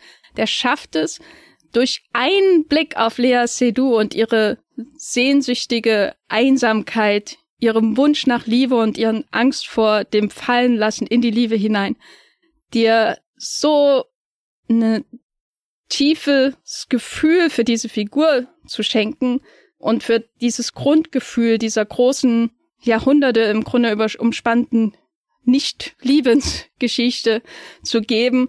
Da, da steckt viel Skill von Bulnello, glaube ich, dahinter. Er ist ein großer Regisseur. Er ist, ähm, wie Jonathan Glazer, jemand, für den Filmform noch nicht ans Ende gelangt ist in seiner Entwicklung oder in ihrer Entwicklung. Ähm, aber es ist vor allem auch die Meisterschaft von von Lea Seydoux, die für mich immer eine Schauspielerin ist, die mich weniger durch ihre Methode und ihre erlernten Skills, sag ich mal, beeindruckt, wie das zum Beispiel bei Isabelle Huppert schon der Fall ist, wo ich sehe, da, da ist so eine kunstvolle Fertigkeit irgendwie dahinter, wenn sie, wenn sie ihre Rollen spielt, sondern die einfach da hineinkommt als ein von Emotionen gefülltes Gefäß und du ertrinkst sofort darin. Mit einem Blick, mit einer Träne über ihrer Wange, mit einem, mit einem Gefühl, dass die überkommt sie dich sofort. Und das finde ich so beeindruckend bei ihrem Schauspiel, auch in äh, hier dem an einem schönen Morgen, en mhm. beau matin, äh, mhm. den sie vor einer Weile gemacht hat. Das ist ähnlich. Also egal, ob es dialogstarke Filme sind oder nicht, egal ob es kleine Rollen sind oder große. Sie hat so eine außerordentliche Fähigkeit, die, glaube ich, auch ihr Star-Dasein mit, mit beeinflusst, die, glaube ich, aber auch zu ihrer dauerhaften Unterschätztheit, die sicherlich mit ihrem Nepro-Baby-Hintergrund zu tun hat, äh, auch befördert. Und äh, ich finde, wir sollten einfach Lea Seydoux zu schätzen wissen. Das ist eine ganz, ganz große Schauspielerin auf ihre Weise. Und äh, The Beast von Bertrand Bonello ist ein großartiger Film. Ich habe da auch bei Moonblood drüber geschrieben, als er dann in Venedig gelaufen ist, wo dieser Film nicht abgelehnt wurde, weil die ist nämlich nicht dumm. Äh, guter Film, der beste Film des Jahres. Für mich was echt hart ist, wenn daneben noch roter Himmel steht, aber Äh, ich weiß nicht, Roter Himmel ist so ein, so ein unglaublich schöner, warmer Film, aber The Beast ist halt so ein Film, wo ich denke, aha, Film ist noch nicht zu Ende gedacht, da, da ist noch so viel möglich und manchmal ist es hässlich, manchmal ist es wie ein David Lynch Albtraum, manchmal ist es unglaublich romantisch und das alles passiert im fliegenden Wechsel. Ähm, und äh, ja, The Beast, guter Film. Ich fand sie in das Schön und das Beast besser. Raus, Matthias. Dieser Berlinale Film ist nicht in meiner Top Ten gelandet. Oh Gott, ja, stimmt, der lief ja so gerne. Ja, gell? Mit Windsor und Crossell. Ja, schön. Äh, ich bin mega neidisch, dass du The Beast schon gesehen hast. Äh, das klingt unfassbar. Ich habe immer das Gefühl, du erzählst schon meine halbe Top Ten des nächsten Jahres, wenn ich mal andere als amerikanische Filme nehmen würde. Hm. Naja, vielleicht ist mein Platz eins ein nicht-amerikanischer Film. Was könnte es ich sein? Ich bin so gespannt. Ich, ich habe keine Ahnung, was es ist. Ich hasse ja die Leute, die irgendwie im Februar auf der Berlinale sagen, boah, Film des Jahres und das dann durchziehen. Weil das war genau ich dieses Jahr. Also keine Ahnung, ob ich diese Leute wirklich hasse, aber es ist irgendwie so ein Klischee, so früh im, im Filmjahr äh, irgendwie den, den einen Überflieger auszumachen und ja, irgendwie ist es tatsächlich bei mir roter Himmel geblieben. Es ist das komplette Gegenteil der Reizüberflugung von, von Spider-Verse, den ich auf Platz zwei habe und trotzdem wahrscheinlich der Film, der mich am schnellsten in den Film hinein katapultiert. Ähm, in My Mind, der Song von den Walners, der da ganz am Anfang läuft. Ein unfassbarer Kickstart, wirklich. Also das hat damals im Berlinale Palast sofort Klick gemacht und im Endeffekt war der ganze Film damit schon entschieden, obwohl ich noch nicht mal wusste, um was es geht. Und das liegt nicht daran, dass ich ein mega Fan von diesem Song war und auch nicht, dass ich die ersten Minuten des Films so überragend äh, gefilmt bin, dass das die Krönung der Schöpfung des Kinos oder so ist. Aber es ist einfach ähm, das Gespür, was Christian Petzold da mitbringt und aus irgendeinem Grund entschieden hat in dem Universum, in dem ich alles zusammenfügen kann. Wieder all die Entscheidungen, die ich treffen kann. Ob ich Margot Robbie besetze oder nicht, ob die Rolle rausfliegt oder nicht. Er hat Margot Robbie übrigens nicht besetzt, er ist bei Paula Bear äh, geblieben. Wichtiger, äh, äh, wichtiges Detail bei Roter ähm, Himmel. Und weiß nicht, er hat sich irgendwie für, für diese komische Kombination, oder nicht komische, halt für diese eine spezifische Kombination ähm, entschieden. Und es ist von Anfang an eine ein, ein, ein, ein, ein, Gleichgewicht in diesem Film oder, oder sowas, wo ich das Gefühl habe, der Film ist ganz bei sich, der Film kommt nicht irgendwie von so einem Drang, sich zu beweisen, sondern weiß sehr gut, was er macht, ohne aber das auch so durchblicken zu lassen und ohne verbissen zu wirken und ohne besser, besserisch zu wirken, sondern einfach glatt läufst du in diesen Film hinein. Und ausgerechnet dieser Film erzählt dann sehr viel von Menschen oder vor allem von einer Person, dem Protagonisten, äh, dem Leon gespielt von Thomas Schubert, der, der eben genau das, das Gegenteil von dem ist, was irgendwie der, der Film selbst geworden ist, den, den Petzold äh, geschrieben hat. Der möchte nämlich seinen zweiten Roman schreiben und kratzt da wirklich an jeder Seite irgendwie, äh, zittert da, versucht eben das irgendwie zu übertreffen mit seinem Club-Sandwich. Und jetzt stellt oh euch den Gott. verachtenden Blick von Paula Bär äh, zu, während sie sich äh, selbst eine Eiskugel in die Waffe tut und einfach das Leben genießt, während sie am Strand entlang läuft, aber weiß, wie lange man an diesem Strand entlangläufen kann, weil das äh, Feuer kommt auch schon und zingelt alle und alle werden sterben und das ist furchtbar und grausam und eigentlich ist das ein spannendste Sommerfilm auf diesem Planeten und ich möchte da drin leben, aber auch nie wieder irgendwie in dieses kleine Haus hineingehen, wo die Wände überhaupt schalldicht sind und man jede Regung spürt. Es ist also wirklich was, was dieser Film einfach an, an Dingen bietet, obwohl, wie gesagt, er sehr, sehr reduziert ist im Vergleich zu sowas wie, wie eben Spider-Verse, der völlig entfesselt einfach so, so ein Peitschenhieb nach dem anderen ist. Oh Gott, das ist eigentlich auch eine negative Assoziation. Aber, also weiß nicht, der, der Spider-Verse, der, der springt dich an und der rote Himmel ist da schon eher ein Film, der, der sich ruhig zurück lehnt und die ähm, Mittagssonne genießt, sich ein schattiges Plätzchen sucht, darüber nachdenkt, was es heute Abend zum Essen gibt und vielleicht kann man dabei das eine oder andere Gedicht rezitieren, mehrmals rezitieren. Auch definitiv eine der liebsten Stellen, die man auch mit geschlossenen Augen schauen kann, wenn Paula Bär hier diese super tragische äh, Gedicht auspackt. Jetzt habe ich gerade den Namen vergessen. Was war's? Äh, Heinrich Heine Gedicht? Der Astra, genau, das war's. Der Astra, ja das ist vermutlich so der, der große Standout-Moment äh, des, des Ganzen, aber äh, wir haben ja auch im Podcast drüber ge gesprochen, da, über, über den Film und, und was man alles drinnen lesen kann. Vor allem äh, natürlich auch dieser ganz große Reiz, wie viel man von sich selbst äh, drin entdeckt in dem sehr unsympathischen Protagonisten, aber dann auch sehr, sehr nahbaren Protagonisten mit, mit all seinen, seinen komischen Dingen, die er macht, weil er eben noch nicht an den Punkt gekommen ist, an dem Christian Petzold offenkundig ist, der diesen Film inszeniert hat. Es ist eigentlich bodenlos, dass er hier ist und jetzt ist er trotzdem da und ich kann nichts dagegen tun. Nee, es ist nicht bodenlos. Es ist verdient. Ja, also bei mir ist er alle paar Tage auch auf Platz eins. Das ist, ja. glaube ich, einfach ein, ein toller Film. Ja, ich möchte diesen Podcast nicht länger in die äh, Länge ziehen. Ja, ich, ich glaube, wir, wir haben schon mega. Überlänge, oder? Oh Gott, wir ja, sind schon wir haben sowas von Überlänge. Ähm, wir, wir haben tolle Listen hier zusammengestellt für euch Hörende da draußen. Manche Filme konntet ihr schon in Deutschland sehen, manche werdet ihr noch in Deutschland sehen. Und ähm, ich finde das jedes Jahr toll hier im Podcast. Anstatt einer, der üblichen Diskussion, die wir ja sonst haben, einfach Leidenschaften austauschen über Pleasure sprechen, ja. ohne ja. Widerworte. Und das ist auch einfach ähm, schön. Und ich, ich stell mir mal vor, wie du in deinem Stuhl zusammensinkst oder so. Und, ich stehe ja. vor dem also, Mikro seit zwei Stunden, 41 oh Minuten, Matthias. ich stehe beim Wollmilchgas immer vor meinem Mikroarm, äh, vor meinem, der an meinem Kleiderschrank befestigt ist, damit ihr das jetzt mal wisst, liebe Hörende da draußen. Ich sehe immer äh, mein knittriges, äh, beiges äh, Leinenjackett, das ich mir in Nizza dieses Jahr gekauft habe, äh, wo ich mich nicht traue, das zu waschen, aber mir, mich auch nicht mehr traue, es anzuziehen, weil es muss eigentlich gewaschen werden. Und äh, das ist hier meine Aussicht äh, bei diesem Podcast. Matthias, wo bist du im Internet zu finden, äh, wenn du äh, die Nase über die Top Ten Listen von anderen Menschen rümpfst? Ja, ich, rümpf doch nicht die Nase. Ich bin sehr interessiert, was ihr in eure Top Ten Listen packt. Verteckt mich überall, damit ich es liken kann. Äh, ich tue das gerne auf Twitter als Bibelbrox bin ich da oder einfach unter meinem Namen Matthias äh, Hopf.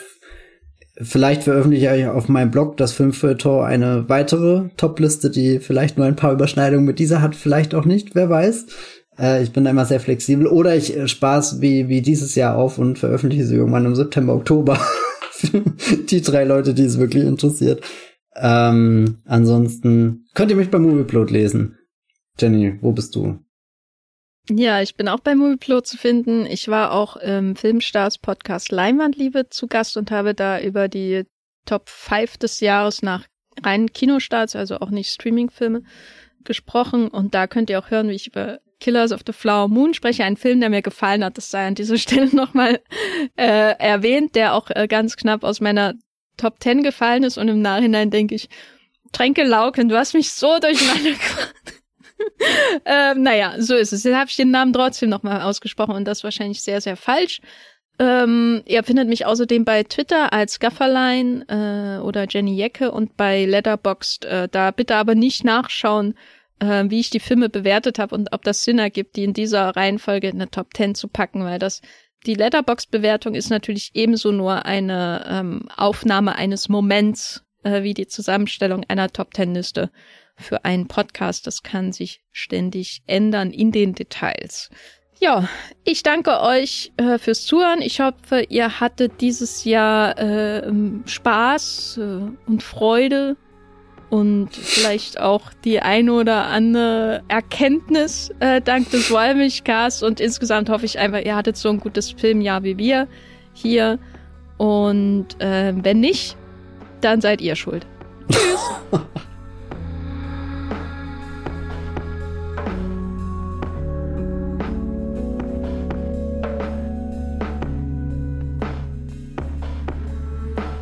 Der Wollmilchcast wird produziert von Jenny Jecke und Matthias Hopf. Unser Intro und Outro stammt aus dem Song Slam Canto von Kai Engel. Ihr könnt unseren Podcast bei allen gängigen Apps abonnieren und wir freuen uns über Kommentare und Bewertungen auf iTunes.